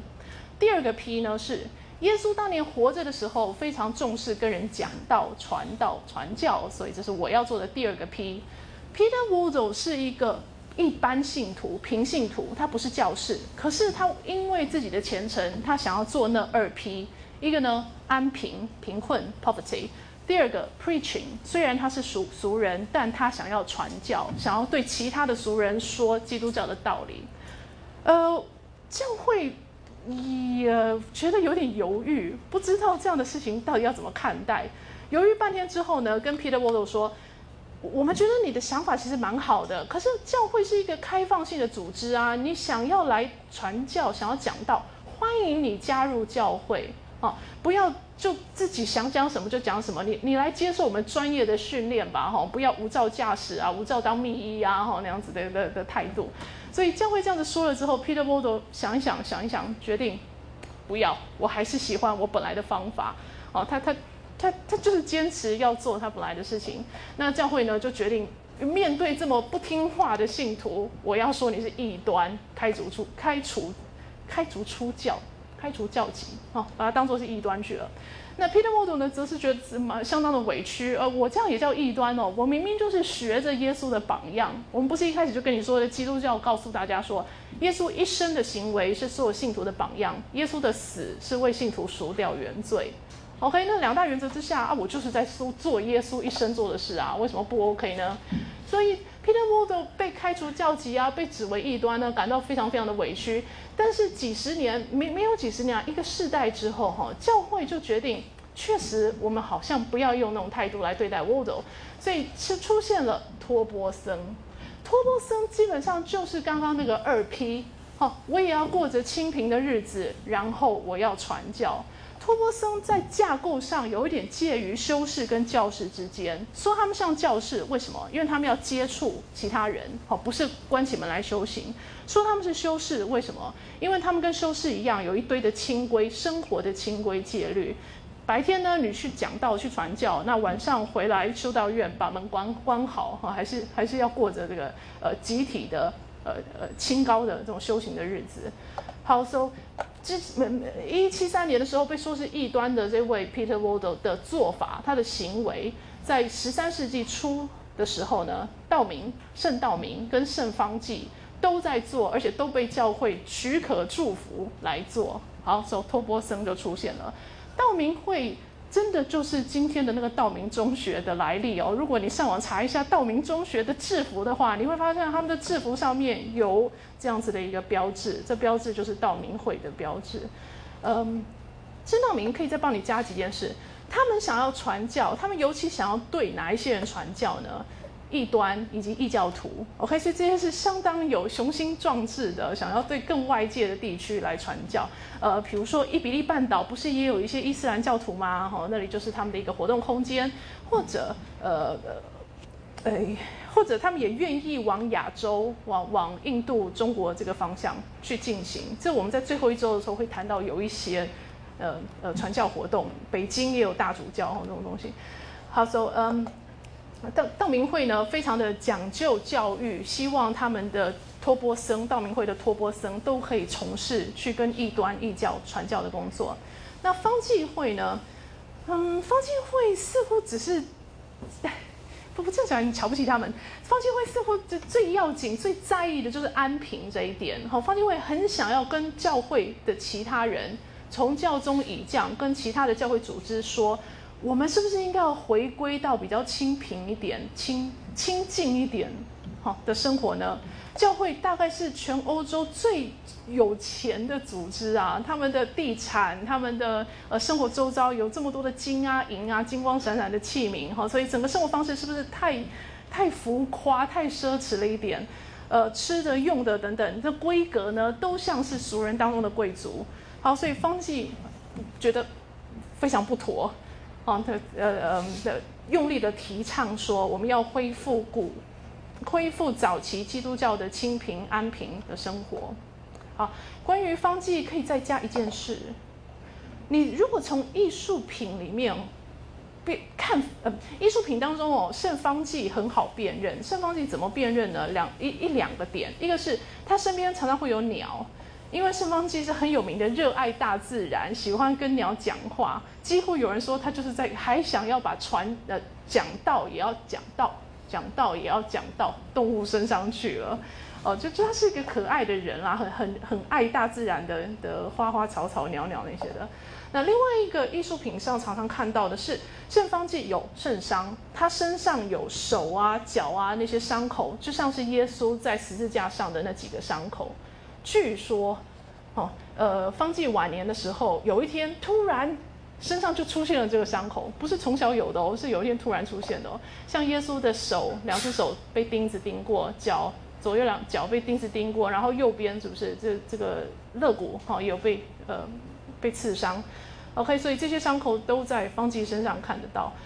这当然很可能是假的啦，But anyway，有这个传说，然后艺术品上也常常也常常呃呃呈现这一点。方济会或是道明会的修士哈，你们的如果你这同学有兴趣加入道明会、方济会，现在都存在哦。你想加入是 OK 的哦。然后得到接受训练啊，正式成正式出师成为修士之后，你的名字后面就会有 OP，这个是道明会 OP。如果你是方济会的修士的话，你的名字后面就是 O OFM。好，譬如说刘慧逗点 OP，那个 Order of the Preacher 说是 Order of Fr 呃 Friar Minor。顺便介绍这两个，我为什么要跟你讲 O P 啊？O 是 order 的意思，order 刚刚不是说修会放呃本笃会啊、西陀会啊、好克鲁尼修会。那些修会都叫做 order，O R D E R，所以 O P 那个 O 是 order 的意思，P 是 preacher，preacher 说到的、传道的，所以道明会最要紧的，道明会自认为我们修会在做什么，就是在传道，哈，是去 preach。Preach, P-R-E-A-C-H。至于方济会呢？方济会的这个安平的这位圣方济的的的徒子徒孙们认为说，呃，我们是跟随着那些 Friar Preachers，跟随着道明会的人。我们是 F 是 Friars 托钵僧，M 是 Minor 小的。OK，所以我们是小托钵僧，我们是道明会的小兄弟。所以有时候中文真的要把它翻成小兄弟会。OK，所以方济会又叫小兄弟会。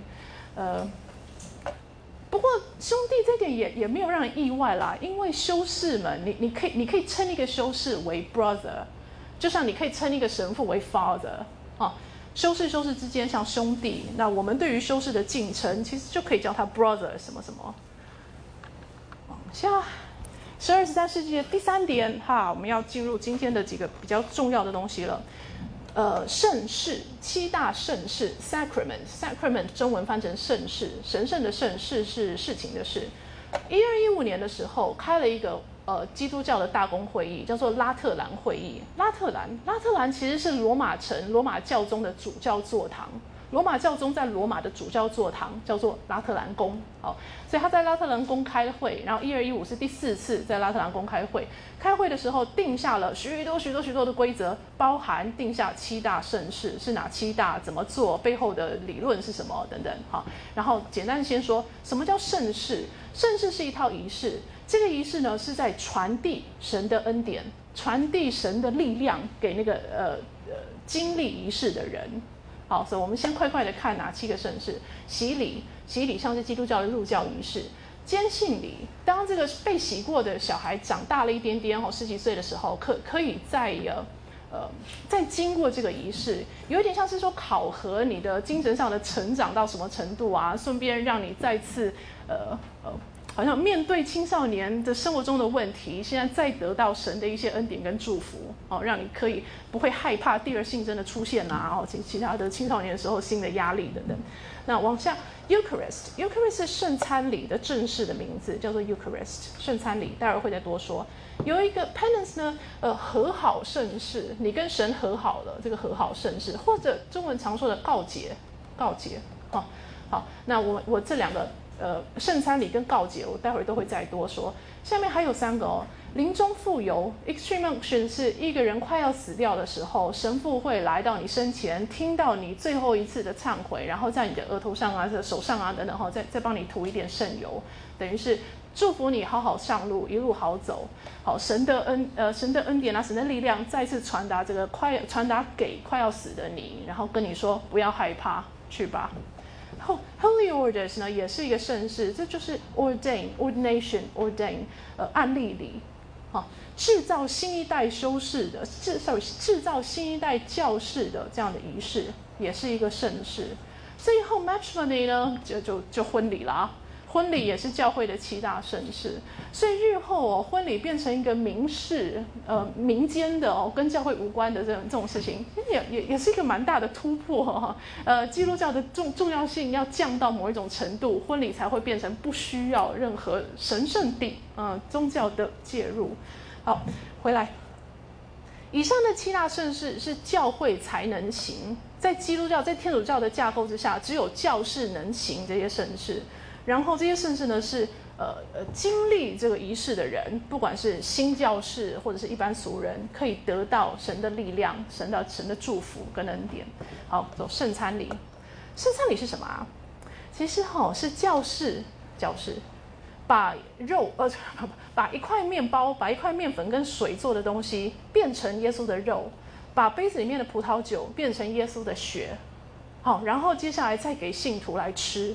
信徒一一的可以来领取这个圣饼，你可以张嘴让神父放到你嘴里，或者你可以伸手跟他拿，然后自己再塞到嘴里，就随便你哈。好，然后呃，这是饼的部分，耶稣的肉的部部分，耶稣的血的部分，在中古时代只有教士可以喝，一般的平信徒你是喝不到耶稣的血的，所以又再次制造说教士跟俗人位阶不同啊。好，所以圣餐礼呢，嗯，最少。一年要去要去领一次圣餐，哦，最少你一年要加入一次，要要去参加一次这样的仪式。参加这个仪式，领到圣餐，把耶稣的肉吃到肚子里面，就是让你跟耶稣合而为一，好，得到耶稣的力量。透过也透过仪式。教士把一块面粉跟水变成了耶稣的肉，那个肉呢，你又把它吃到肚子里面。所以，当热耶稣的肉在你的肚子里面被消化的同时，其实就是跟你混为一体、合为一体了。然后，借着同一个时间点，整个基督教世界都在行圣餐礼，所有的基督徒也合为合为一体。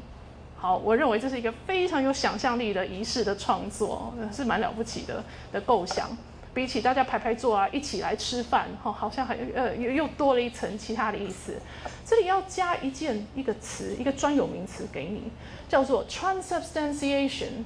一二一五年第四次拉特兰公会议告诉大家说，圣餐礼呢有一个理论基础，那叫做 transubstantiation，非常非常长的字。这个呢中文叫什么话题论啊，转体论，好是什么呢？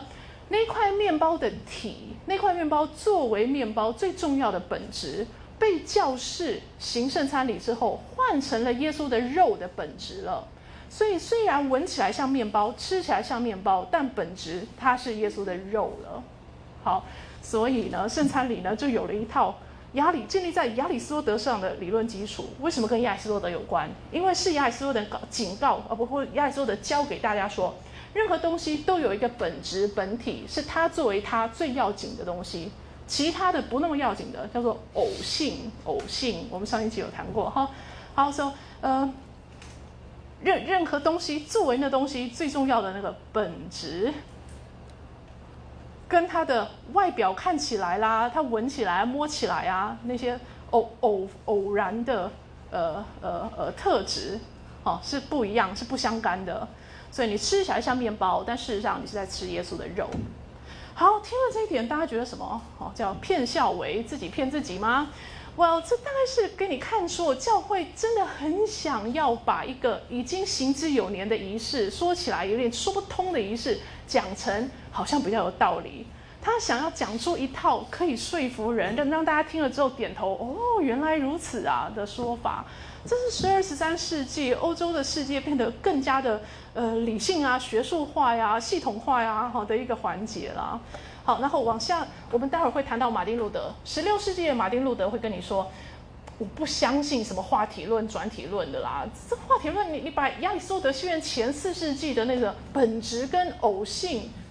本质跟偶性好像没有什么问题，我我对这个说法，哦，马丁路德对那个说法是觉得 OK 啦。可是为什么你要把它应用成，呃，转体论，然后来解释，呃，这个这个圣餐礼呢？哈，实在太怪异了。所以路德的说法是 No No，我不要转体论了，我要共体论。什么叫做共体论啊？再解释一下，圣餐礼的最早的渊源，圣餐礼是有圣经的理论基础的。圣经到底是哪一段变成圣餐礼啊？圣经里面说，哈，耶稣被处死之，呃，耶耶稣的最后的晚餐，他跟他的使徒一起吃晚餐。在吃晚餐的时候呢，耶稣很有礼貌啊，就不会自己先动手，所以他就把面包推给这个呃周围一起吃饭的人，说，呃，请啊，请啊，这是我的肉，大家吃吧。好，同样的喝饮料也不不会自己就先喝了，当然是同桌的人，大家都应该有手手上有饮料，所以一边呢，呃，帮大家倒酒，一边说，喝吧，喝吧，这是我的血。但耶稣说：“这是我的肉，这是我的血。”所以教会把那一点呢，就演变成、转变成刚刚跟你介绍的，今天都还在行的圣餐礼。好，路德说：“No，我不喜欢，我不喜欢你们借用亚里士多德搞的这个。我想要说的是，圣餐礼呢，是因为耶稣当年的那句话而而呃而成真。”既然耶稣自己都金口一开说这是我的肉了，所以日后每一个星期天，每一个教堂在行圣餐礼的时候，耶稣都会按照他的承诺出现在，他会出耶耶稣的肉身会出现在每一块饼上面。那同样的，作为一个非信徒，你也是继续说啊骗笑为，可是可是你有没有看到路德跟之前的天主教哈两个选择不同的路线，两个两个。都行很类似的仪式，表面上看起来完全一样的活动，但是路德是这样说，那以前是那样说。好，路德说为什么圣餐礼有用？因为当年耶稣说了这是我的肉，他说话算话，大丈夫，所以他就会在呃每个饼里面现身。OK，所以共体论，共体论，共体论就是那一块面包同时是面包，同时又是耶稣的肉，怎么会这样？因为耶稣是神啊，耶稣爱怎样就怎样啊，对不对？因为耶稣当时说了要这样，而且他有他的超自然的神奇力量，所以他可以跟面包同处在那一块饼里面。我们不行，因为我们是一般人。你也不想要跟面包同处在一个面包里吗？就是好。然后接下来我们要说另外一个七大盛事，叫做告捷。每年至少要一次领圣餐礼。你要领圣餐的时候，之前要先去告捷。为什么？因为礼圣餐呢，你是把耶稣吃到肚子里，你应该要一个干净的身体来吃下耶稣吧？哈，不可以自己脏脏的把一个干净的东西吃进去啊！所以怎么样把自己变干净？先去告解。告解呢，很单，很简单，很简单，就是你做了一件坏事之后，你就去跟神父说：“神父，我好抱歉，我做了这件坏事。”你要把那坏事原原本本说出来，而且你要心中充满着悔意。所以心中有悔意，加上呃呃那个讲的过程。觉得自己真的很丢脸。听完之后呢，神父就会说：“不要太紧张，我们有办法解决。”啊，怎么样呢？呃，我会按呃，对，神父其实手边都有一个小小册子，小册子让他手册哈，让他去查一下应该要给怎么样的法则。所以跟你的罪行差不多等重哈，等比例的，会有一一个罚处罚的行动，神父会请你做。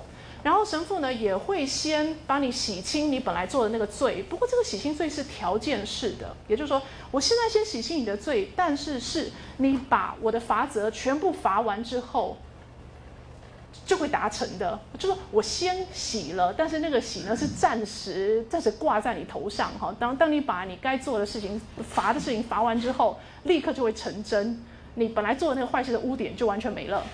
好，非常的棒。所以刚刚不是跟你说啊，十二世纪的教会是很善良，给你一个又一个又一个的机会吗？好，做任何错事别紧张，反正啊，你就去这种经过这样的告解，错事就被洗掉了。不过这也是有限度的啦。怎么说呢？有一些错事真的是大错特错，那种大错教会也没办法，你就是得得呃拜拜了，未来要下地狱了。那如果是没有那么严重的错错的话，那 教教会都都很乐意透过。这个盛世来洗清你以前做的错事，但在此同时，你也不希望每个星期都告诫一样的东西吧？每一次去告诫，你都讲，呃，我又做了一样的坏事，你自己也觉得不妥嘛？所以告解的这个仪式背后呢，也是教导当时的教徒用自我反省、自我改善的行为。哈，好，再往下。假设你做了一个中等的小小的坏事。那神父给的惩罚呢，可能也就蛮小的，像是一个星期只可以吃面包，只可以喝水，不能吃别的东西。哦，这算是一个小惩罚，真的哦，这是真的，是我这我不是我乱掰的例子。然后个比较大的惩罚呢，像是去打个十字军吧，哦，去为教会啊流血流汗一下吧，那种会是呃，sorry，通常十字军不会是神父给的惩罚。呃，朝圣朝圣倒是会朝圣。如果那个错错事大一点的话，神父可能建议你说去哪里去朝圣一趟，这样子的三星期的旅程够辛苦了吧？这个旅程呢，就是你的你的处罚。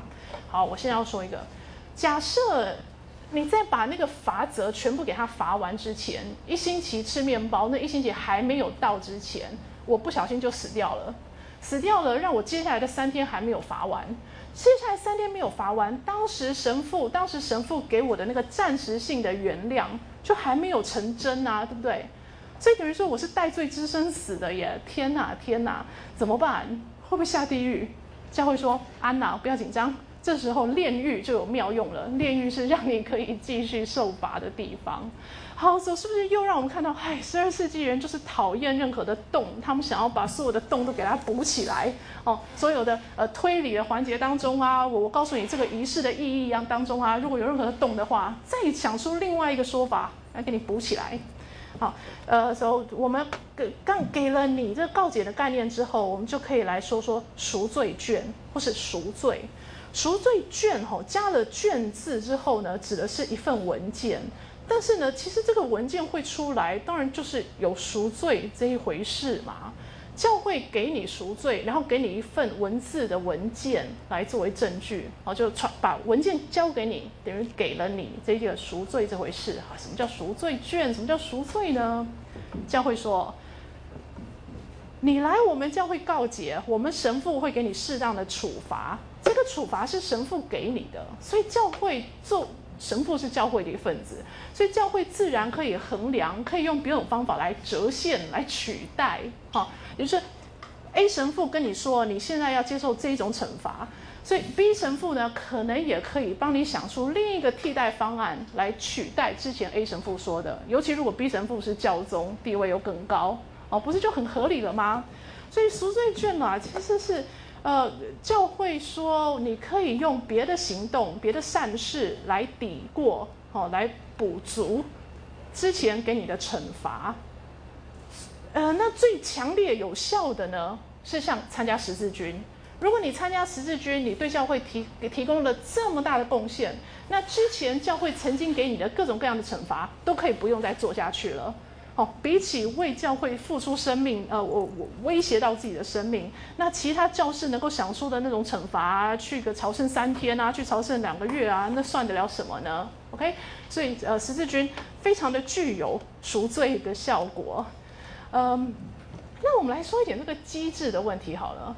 刚刚是先跟你讲，既然都是教会的决定，就说既然给你罚则是教会给的，自然教会也可以也可以说。别的行为可以来取代，别的行为可以来兑换，哈，呃，那呃，往下教会说的，把把把刚刚的那一点弄得再复杂一些些，整个兑换的过程，吼，几乎就像是支票，使用支票，当我开了一张支票给另一个人，那个人呢要把支票拿到银行去，然后银行要把那张支票拿去一个什么票据交换所吧，是不是？然后那个交换所呢又要怎么样怎样？反正整个过程更加的流的的的呃呃麻烦。那教会会说呢？好好好，为什么我们能够把另外一件事情拿来抵过我给你的法则？好，答案是历代有这么多伟大的圣人，尤其第一个最重要的耶稣，他们做了这么多这么多的好事。那些好事呢？那些 merits merits 就像一个呃银行里面的那个正的部分，正那个部分应该叫什么？credit credit 的部分。OK，有这么多的 credit 呢，就可以由让教会来挪动使用，好，使用来呃抵消任何人需要抵消，任何人有 debit 的部分负的部分需要正的部分来抵消的时候，那教会就可以来呃权衡的挪动挪用，呃累积了这么多这么多的 merits，这么多的 credits 跟善功。啰嗦的说了，这什么票据法，其实是要跟你讲，十三世纪的商业，十二世纪之后商业发达，商业发达之下，教会也会受到那一种算算数、算数、算计的方式的影响，所以整个赎罪呢，也把它呃纳在这样的思想架构当中。呃，赎罪券虽然马丁路德大骂特骂，但是马丁路德在一五一七年的批评之前，其实有两三百年的时间，欧洲人很需要不很喜欢赎罪券的，哦，很接受赎罪券，这是一个有市场、很有需求的东西。教会因应了这个市场，因应了这个需求，不是说教会真的是那么的呃邪恶啊，呃呃腐败。好，不过我们也可以再想一想，那教会大可以跟大家说。我们不要再做赎罪这种事，因为主导权是在教会手中嘛。所以一方面我提醒你说，别忘了，不是教会一心一意的在在呃腐败，而是当时的社会，当时的整个呃呃教徒们其实都接受，而且都想要有赎罪的机会，有赎有有拿到赎罪券的机会。但在此同时，教会有没有主导权？他是可以选择跟大家说，我们要取消这个制度的哈。所以呢，我们现在先看看马丁路德，我们先看看马丁路德批评赎罪券。通常新教的起点会用一五一七年，一五一七到底发生什么事？为什么被作为新教的起点呢？马丁路德在一个教堂的门上抛出了九十五条，九十五条什么？九十五条赎罪券为什么不 OK 的理由啊？第二了，洋洋洒洒列了九十五条。这种行动哈，在当时还蛮常见的啦。其实做做这种行动，就是希望大家来辩论，大家来讨论。所以他他他不是要创造新教哦，他只是在呃提出一个论点，然后希望大家一起来讨论，制造风气，说不定会改变教会的行动。好，那九十五条里面，我我列了几个原则啦，哈，譬如说，教会在卖赎罪券的时候，他们拿到的钱，通常都做一些有的没的，其实是不不是那么有意义的事嘛。譬如说，把圣圣彼得大教堂给它整修，整修圣彼得大教堂，为什么要跟整个欧洲到处去用卖赎罪券的方式来筹钱呢？哦，这这种事情不能够赞成。第二件事，教教宗在卖赎罪券的时候呢，还还提到说。哎，各位各位各位 教徒，你们是不是有亲戚已经过世了？啊，当然有啦，谁没有已已经过世的亲戚？好，那你的亲戚呢？目前一定是在炼狱，你难道不会同情他在炼狱里的辛苦吗？这时候呢，要不要呃给一点给一点钱，然后我们就可以赎掉这位这位呃呃亲戚在炼狱里面的苦呢？我们刚刚不是说了？如果你在今生赎罪，今生教会给你的罚则你没有罚完，你就先死了。那你要在炼狱里面继续罚，对不对？那我又刚刚说到了，你今生的这些罚则其实是教会给的，所以教会可以用赎罪券的方式来来用别的折现取代。OK，所以折现取代赎罪券啊，那也可以来解救炼狱当中的的痛苦受难。好，所以理论上是可以讲得通的，但是在此同时，马丁路德跟大家说，我们为什么觉得教宗有权管炼狱的事啊？如果教宗对炼狱是有资格、有权利的话，那他他为什么不解救整个炼狱里面的人呢？哦，还另外还有，嗯，大大家大家如果都以为买了赎罪券就没事的话，其实是鼓励大家犯错耶。哦，好像就是呃。这么轻易的就可以负责任的话，那是不是犯犯错也无妨？反正我就买赎罪券就好了。OK，所以路路德就提出这些点呢，都是跟大家说赎罪券的不妥。然后教会呢，赶快跳出来说。啊，大家都误解了啦！我们从来也没有声称赎罪券这么多的妙用，哈。当我们觉得赎罪券可能可以帮助你的、你的祖先在在炼狱里面的时候，其实我们没有保证什么啦。教宗真的是对炼狱没有权利，教宗没有保证你的、你的亲戚可以不在炼狱受苦。教宗最多在做的事情就是当你跟神求求说，某人的祖先是不是让他在这炼狱里面好过一点点呢？OK，所以一五一八年第二年，一五一七路德的的挑战，一五一八年教宗的回应，回应里面呢，赶快回，哎，赶快怎么撤撤退吧，哈，赶快说赎罪券从来从来都没有教教宗从来没有说过赎罪券如此有妙用，大家听说的那些讲法是地方在卖赎罪券的那些人说出来的。所以就是往下怪啦，哦，怪下面的人说他们把赎罪券讲得太好了。我们教会的的立场从来就没有正式的说过说赎罪券是这个样子的。Anyway。以上是把那七大盛世，尤其选两个跟你说，那两个呢，都都也特地提到十六世纪宗教改革之后的新的立场。现在我们可以正式的用几分钟的时间说说最后的，呃，第十四、第十五世纪第六阶段，第十四、第十五世纪的问题。首先，一位叫做 William f a l c o m 的神学家，我为什么要讲他？因为他呢，就是马丁路德的，呃，影影响，深深影响马丁路德的前一个神学家。好，可以走十四世纪的时候，William f a l c o m 的一一个理论，呃，其实他他讲了很多东西啦，我要讲一个理论就好了。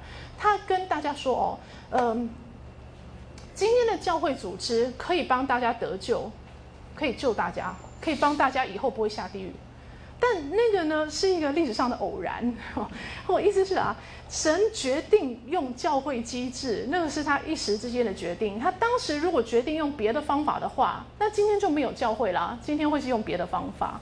然后神是全能的，所以如果他当年告诉大家说，你们以后想上天堂吗？那好极了，现在开始去收集 Seven Eleven 的点数。OK，假设神这样做的话，那就不会成立教会了，对不对？而是大家就努力的积点数换 m i f y 那这样子的行动真的是神有此自由，那是 William of Ockham 的最重要的理论。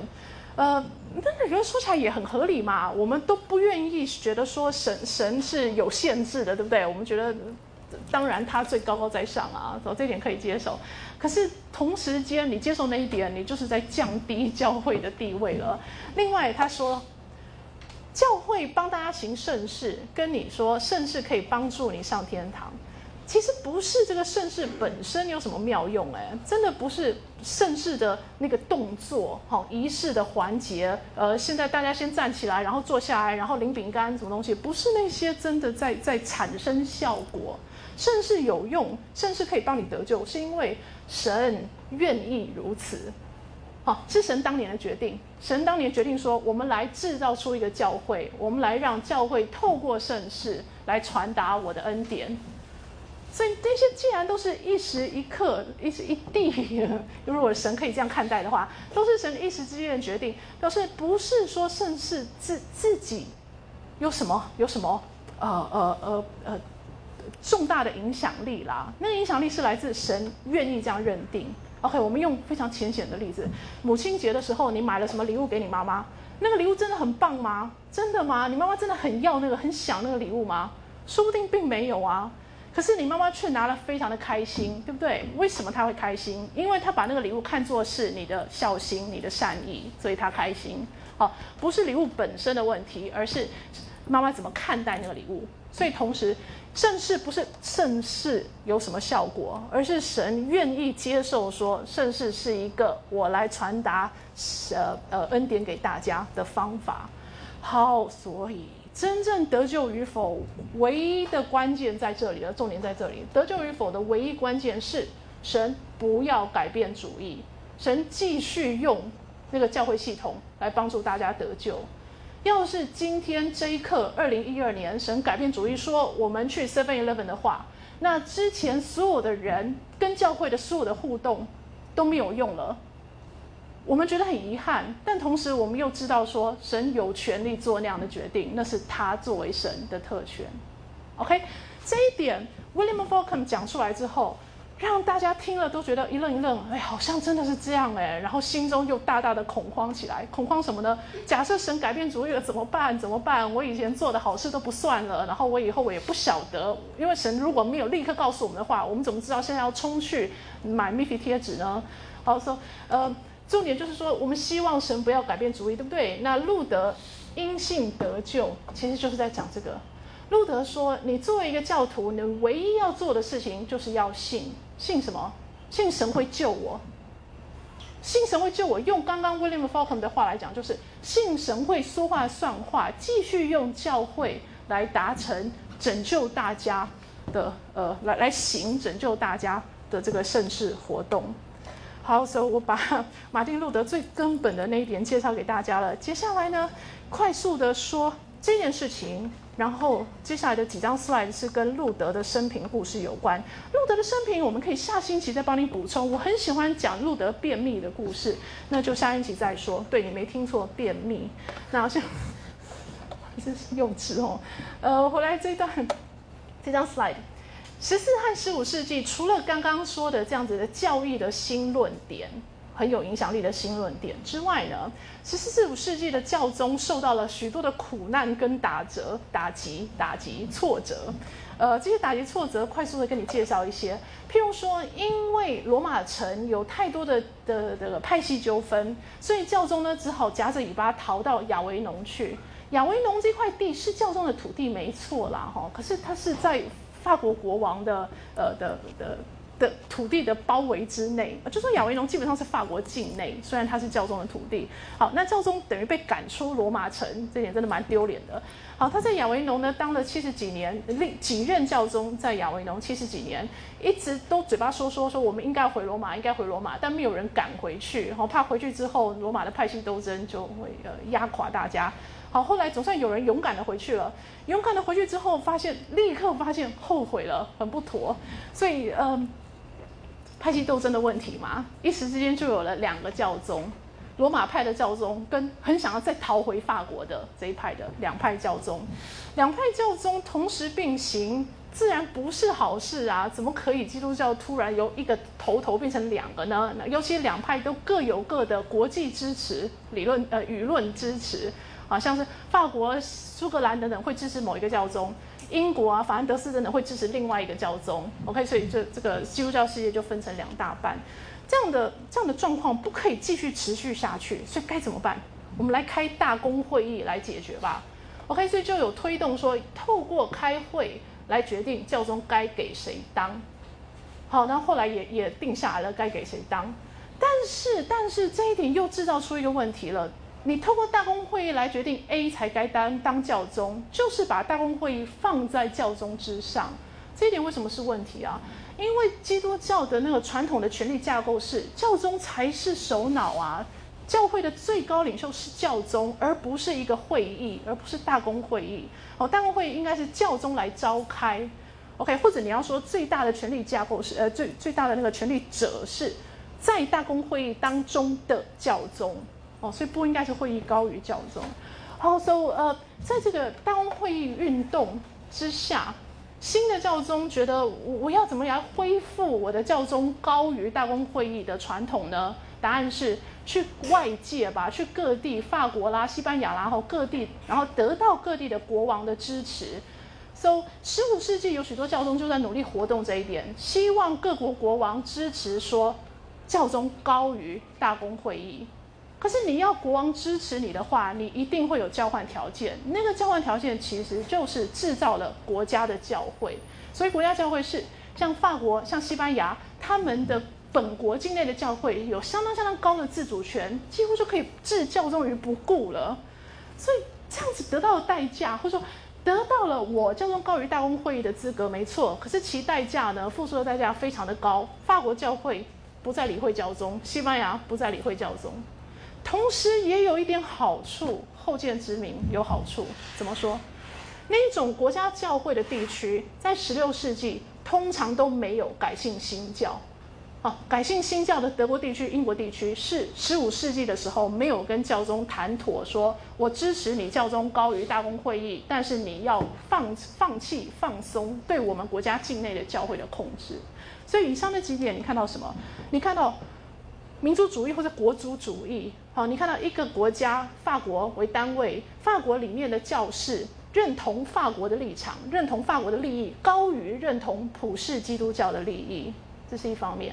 然后再一方面呢，呃，就顺便接到啊，没关系，顺便接到路德，我们下一期再讲。我现在用这张 slide 的最后一件事跟你说，教宗呢有刚刚提到的这些问题，教宗是作为教会的首领，其实教宗以降各级教士在十四、十五世纪也遇到很多问题，像是像是黑死病发生的时候，教士怎么跟我们一样会死，修士怎么跟我们一样难逃一劫。让大家对于教士修士真的高于俗人吗？这个疑问哦，产生更深的疑惑。加上每一个人间组织都一定会有老鼠屎，这种老鼠屎吼，在一切状况都良好的时候会被大家忽视。可是如果说从教宗以降已经有了这么多大家对教会的质疑啊、挑战啊，然后老鼠屎还是在产生的时候，那就会让整个呃基督教世界当中有不少人发出一个声音：是我们还需要教士吗？我们真的想要这样子的这样子的信仰系统吗？可不可以？我就信耶稣救了我，我就信耶稣为我赎罪就好了，而不要有一个从教宗这样子层级、层级、大主教、主教等等来带领我的信仰生活，来为我做圣事呢？OK，路德就是一个觉得答案是我不需要教士的这样的一位代表人物。呃，如上星期预告的，我们先把马丁路德讲完啊。嗯，在中古世纪的晚期，教会是有许多的问题啊，有很多贪污腐败的事。但是贪污腐败不是只有中古晚期啊，任何时代只要是人的组织哈，都会有都会有出纰漏的时候来，这这是无可避免的。OK，所以新教会成功的建立起。他们的呃信呃信仰的基地哈，会有这么多的地方改信新教，其实也也是有许多偶发的因素或许多的因素配合搭配而成啊。好，所以不只是天主教本身出现问题。好，所以像呃新教的马丁路德呢是呃。一个蛮蛮有领袖领袖魅力的人，然后他又蛮有眼光的哈，他知道自己讲出这一套东西之后，要先说服贵族，透过贵族呢，呃，就进一步的来呃呃往下层来影响，或者说下层有没有改信，哎，不管了啦，反正贵族都改信了我的这个版本之后，我们就可以联手把天主教的势力逐出这个贵族的势力范围，所以刚好德国地区有许多大大小小林立的政权。就让路德很好去呃一一的说服，嗯，怎么说呢？像法国这个比较广大的土地都由一个法王在掌握的地区。理论上，你说服一个法王就好了，对不对？啊，可是法王和教会的的这个关系良好，所以你要说服法王去推翻既有的天主教势力，这难度就比较高啦。那德国的每一个小地区呢，就你就能够找到理由，呃，找到其他的像动之以利啊，哈那种方法，呃，来来来介入。好，Anyway，先说说路德的的这个这个便秘的事情吧。嗯，在在呃。历史的研究当中哦，有一个时期很，或现在也都是啊，都很讲究说我们要学习别的学门，要借用别的学门的研研究的的成果，一起合作跨学科的研究。好，那如果说是历史跟心理学去跨呢，其实最重要的作品只有这一本，一直到现在大家都大家提到提到心理学跟历史学互相合作的，呃的一个最最大的成绩呢，都是马丁路德青年路德。好，有一本书叫做《青年路德》。是历史跟心理学跨学科的研究成果当中，现在都还最有名的一本，啊，拉拉杂杂，呃呃，so 呃那本书呢提到说，然后就让我讲路德小时候的故事了。他出生在一个相当不错的家庭，中中中间阶层，不是什么大贵族家庭，但是呃呃家境相当好。然后父亲呢希望他当律师学法律，学一学之后，路德很不开心，很受不了，那他想要出家。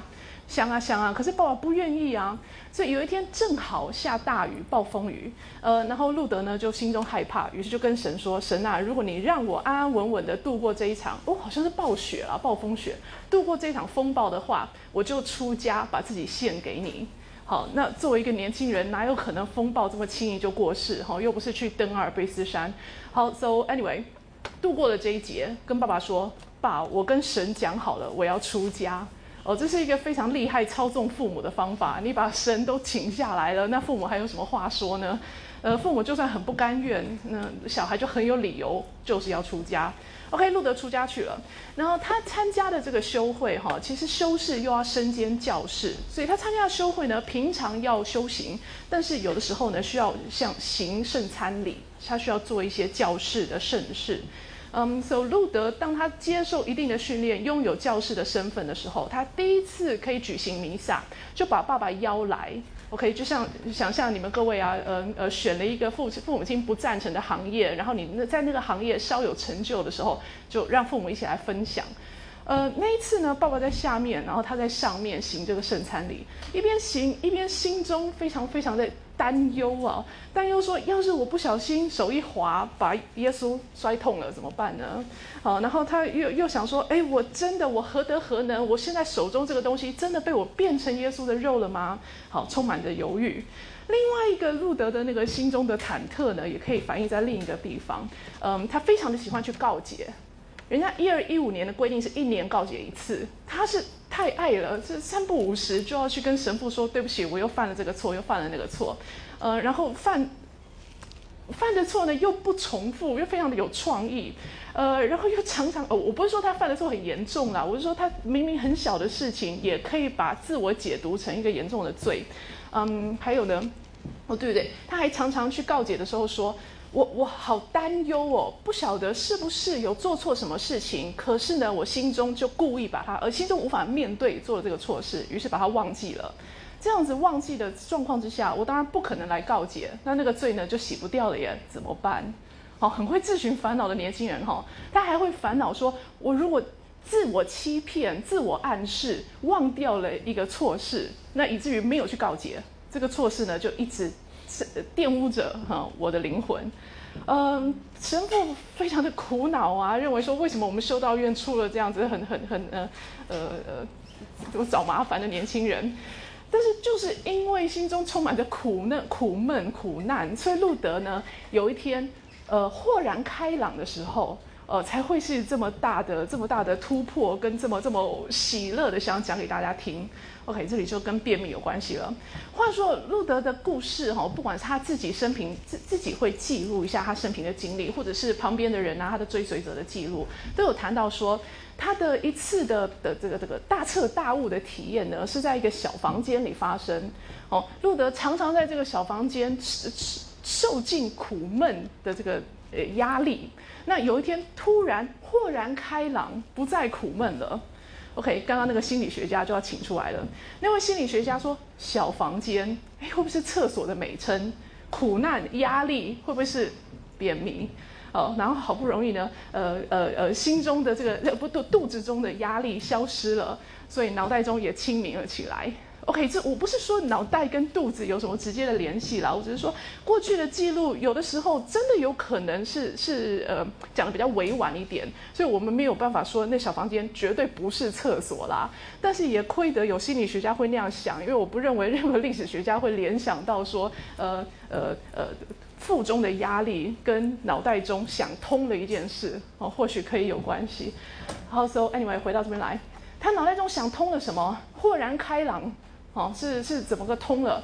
通说，嗯，我真的不需要给自己再找压力、找麻烦了啦。我这么担心说圣餐礼能不能行，那干脆不要接受说圣餐礼是真的变成啊，真的是因为呃你这个呃呃教室有什么功力哈，可以把面包变成肉，然后告解这件事呢？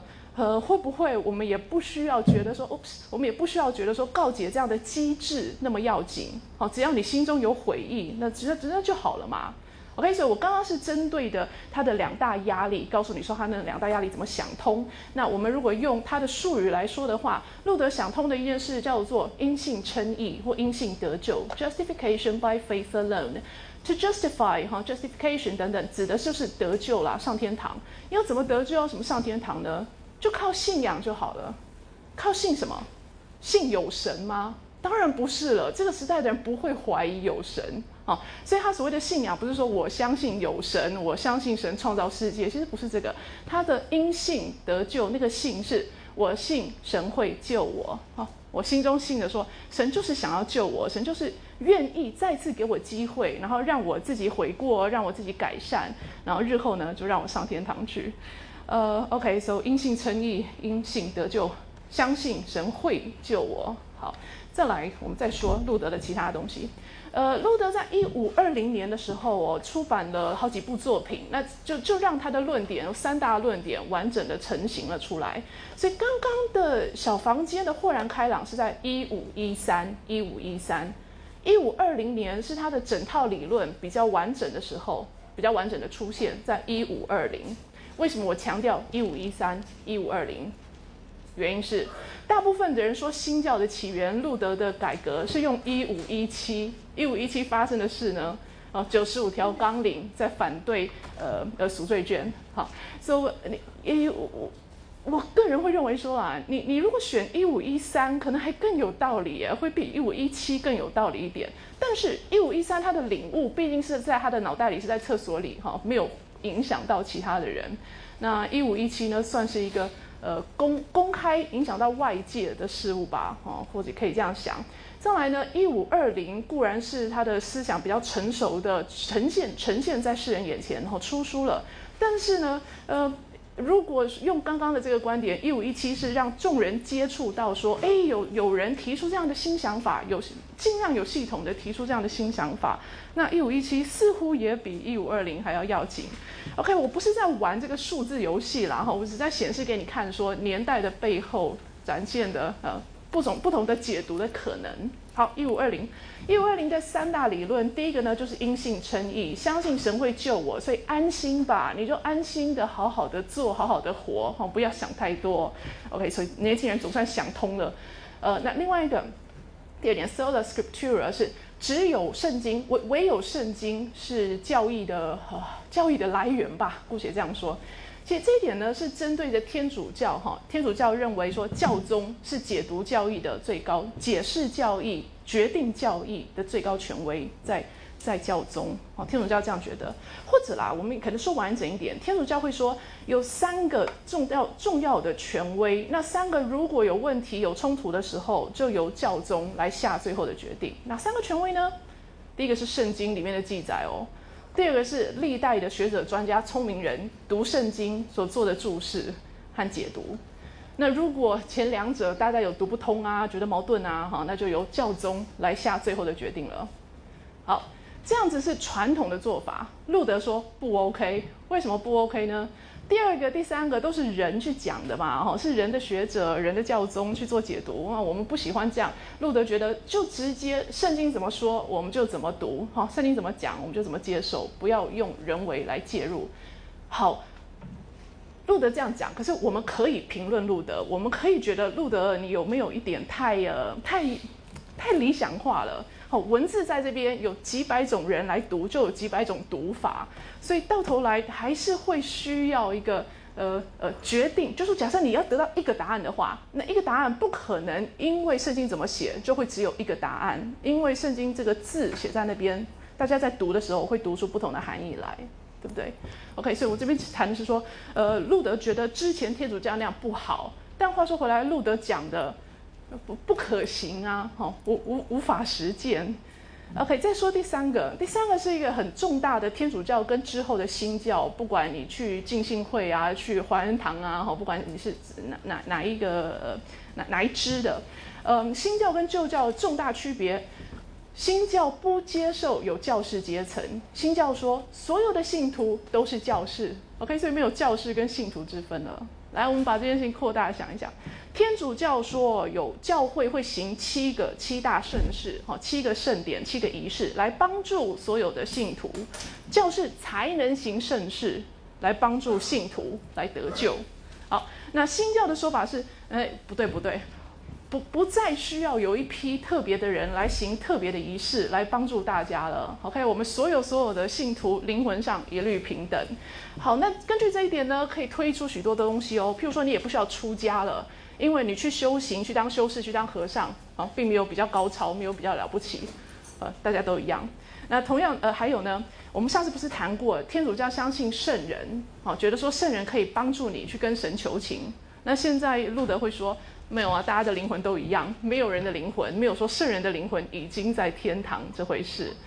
呃，天主教天主教哦，遇到这样的刺激、这样的提醒跟打击，天主教也会反省嘛，哈，然后就提出一些像，哎，我我们从来没有说圣人是这么这么的，呃呃神呐，哈。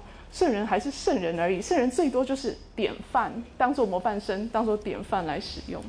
OK，所以我们就简单的把路德这样跟你讲了，然后顺便提醒一下，今天的基督教，今天广义的基督教还是包含了天主教跟许多许多许多的新教的派别。那些新教的派别呢，固然有差异，但是他们是从路德，路德是最早一个成功的嘛。好，然后路德跟天主教，你看它有哪里不同？这些不同点呢，许多的新教派别也都也都一样。OK，就说天主教跟所有新教的基本差异，那个基本差异呢，你就可以从路德跟天主教的差异就可以看到了。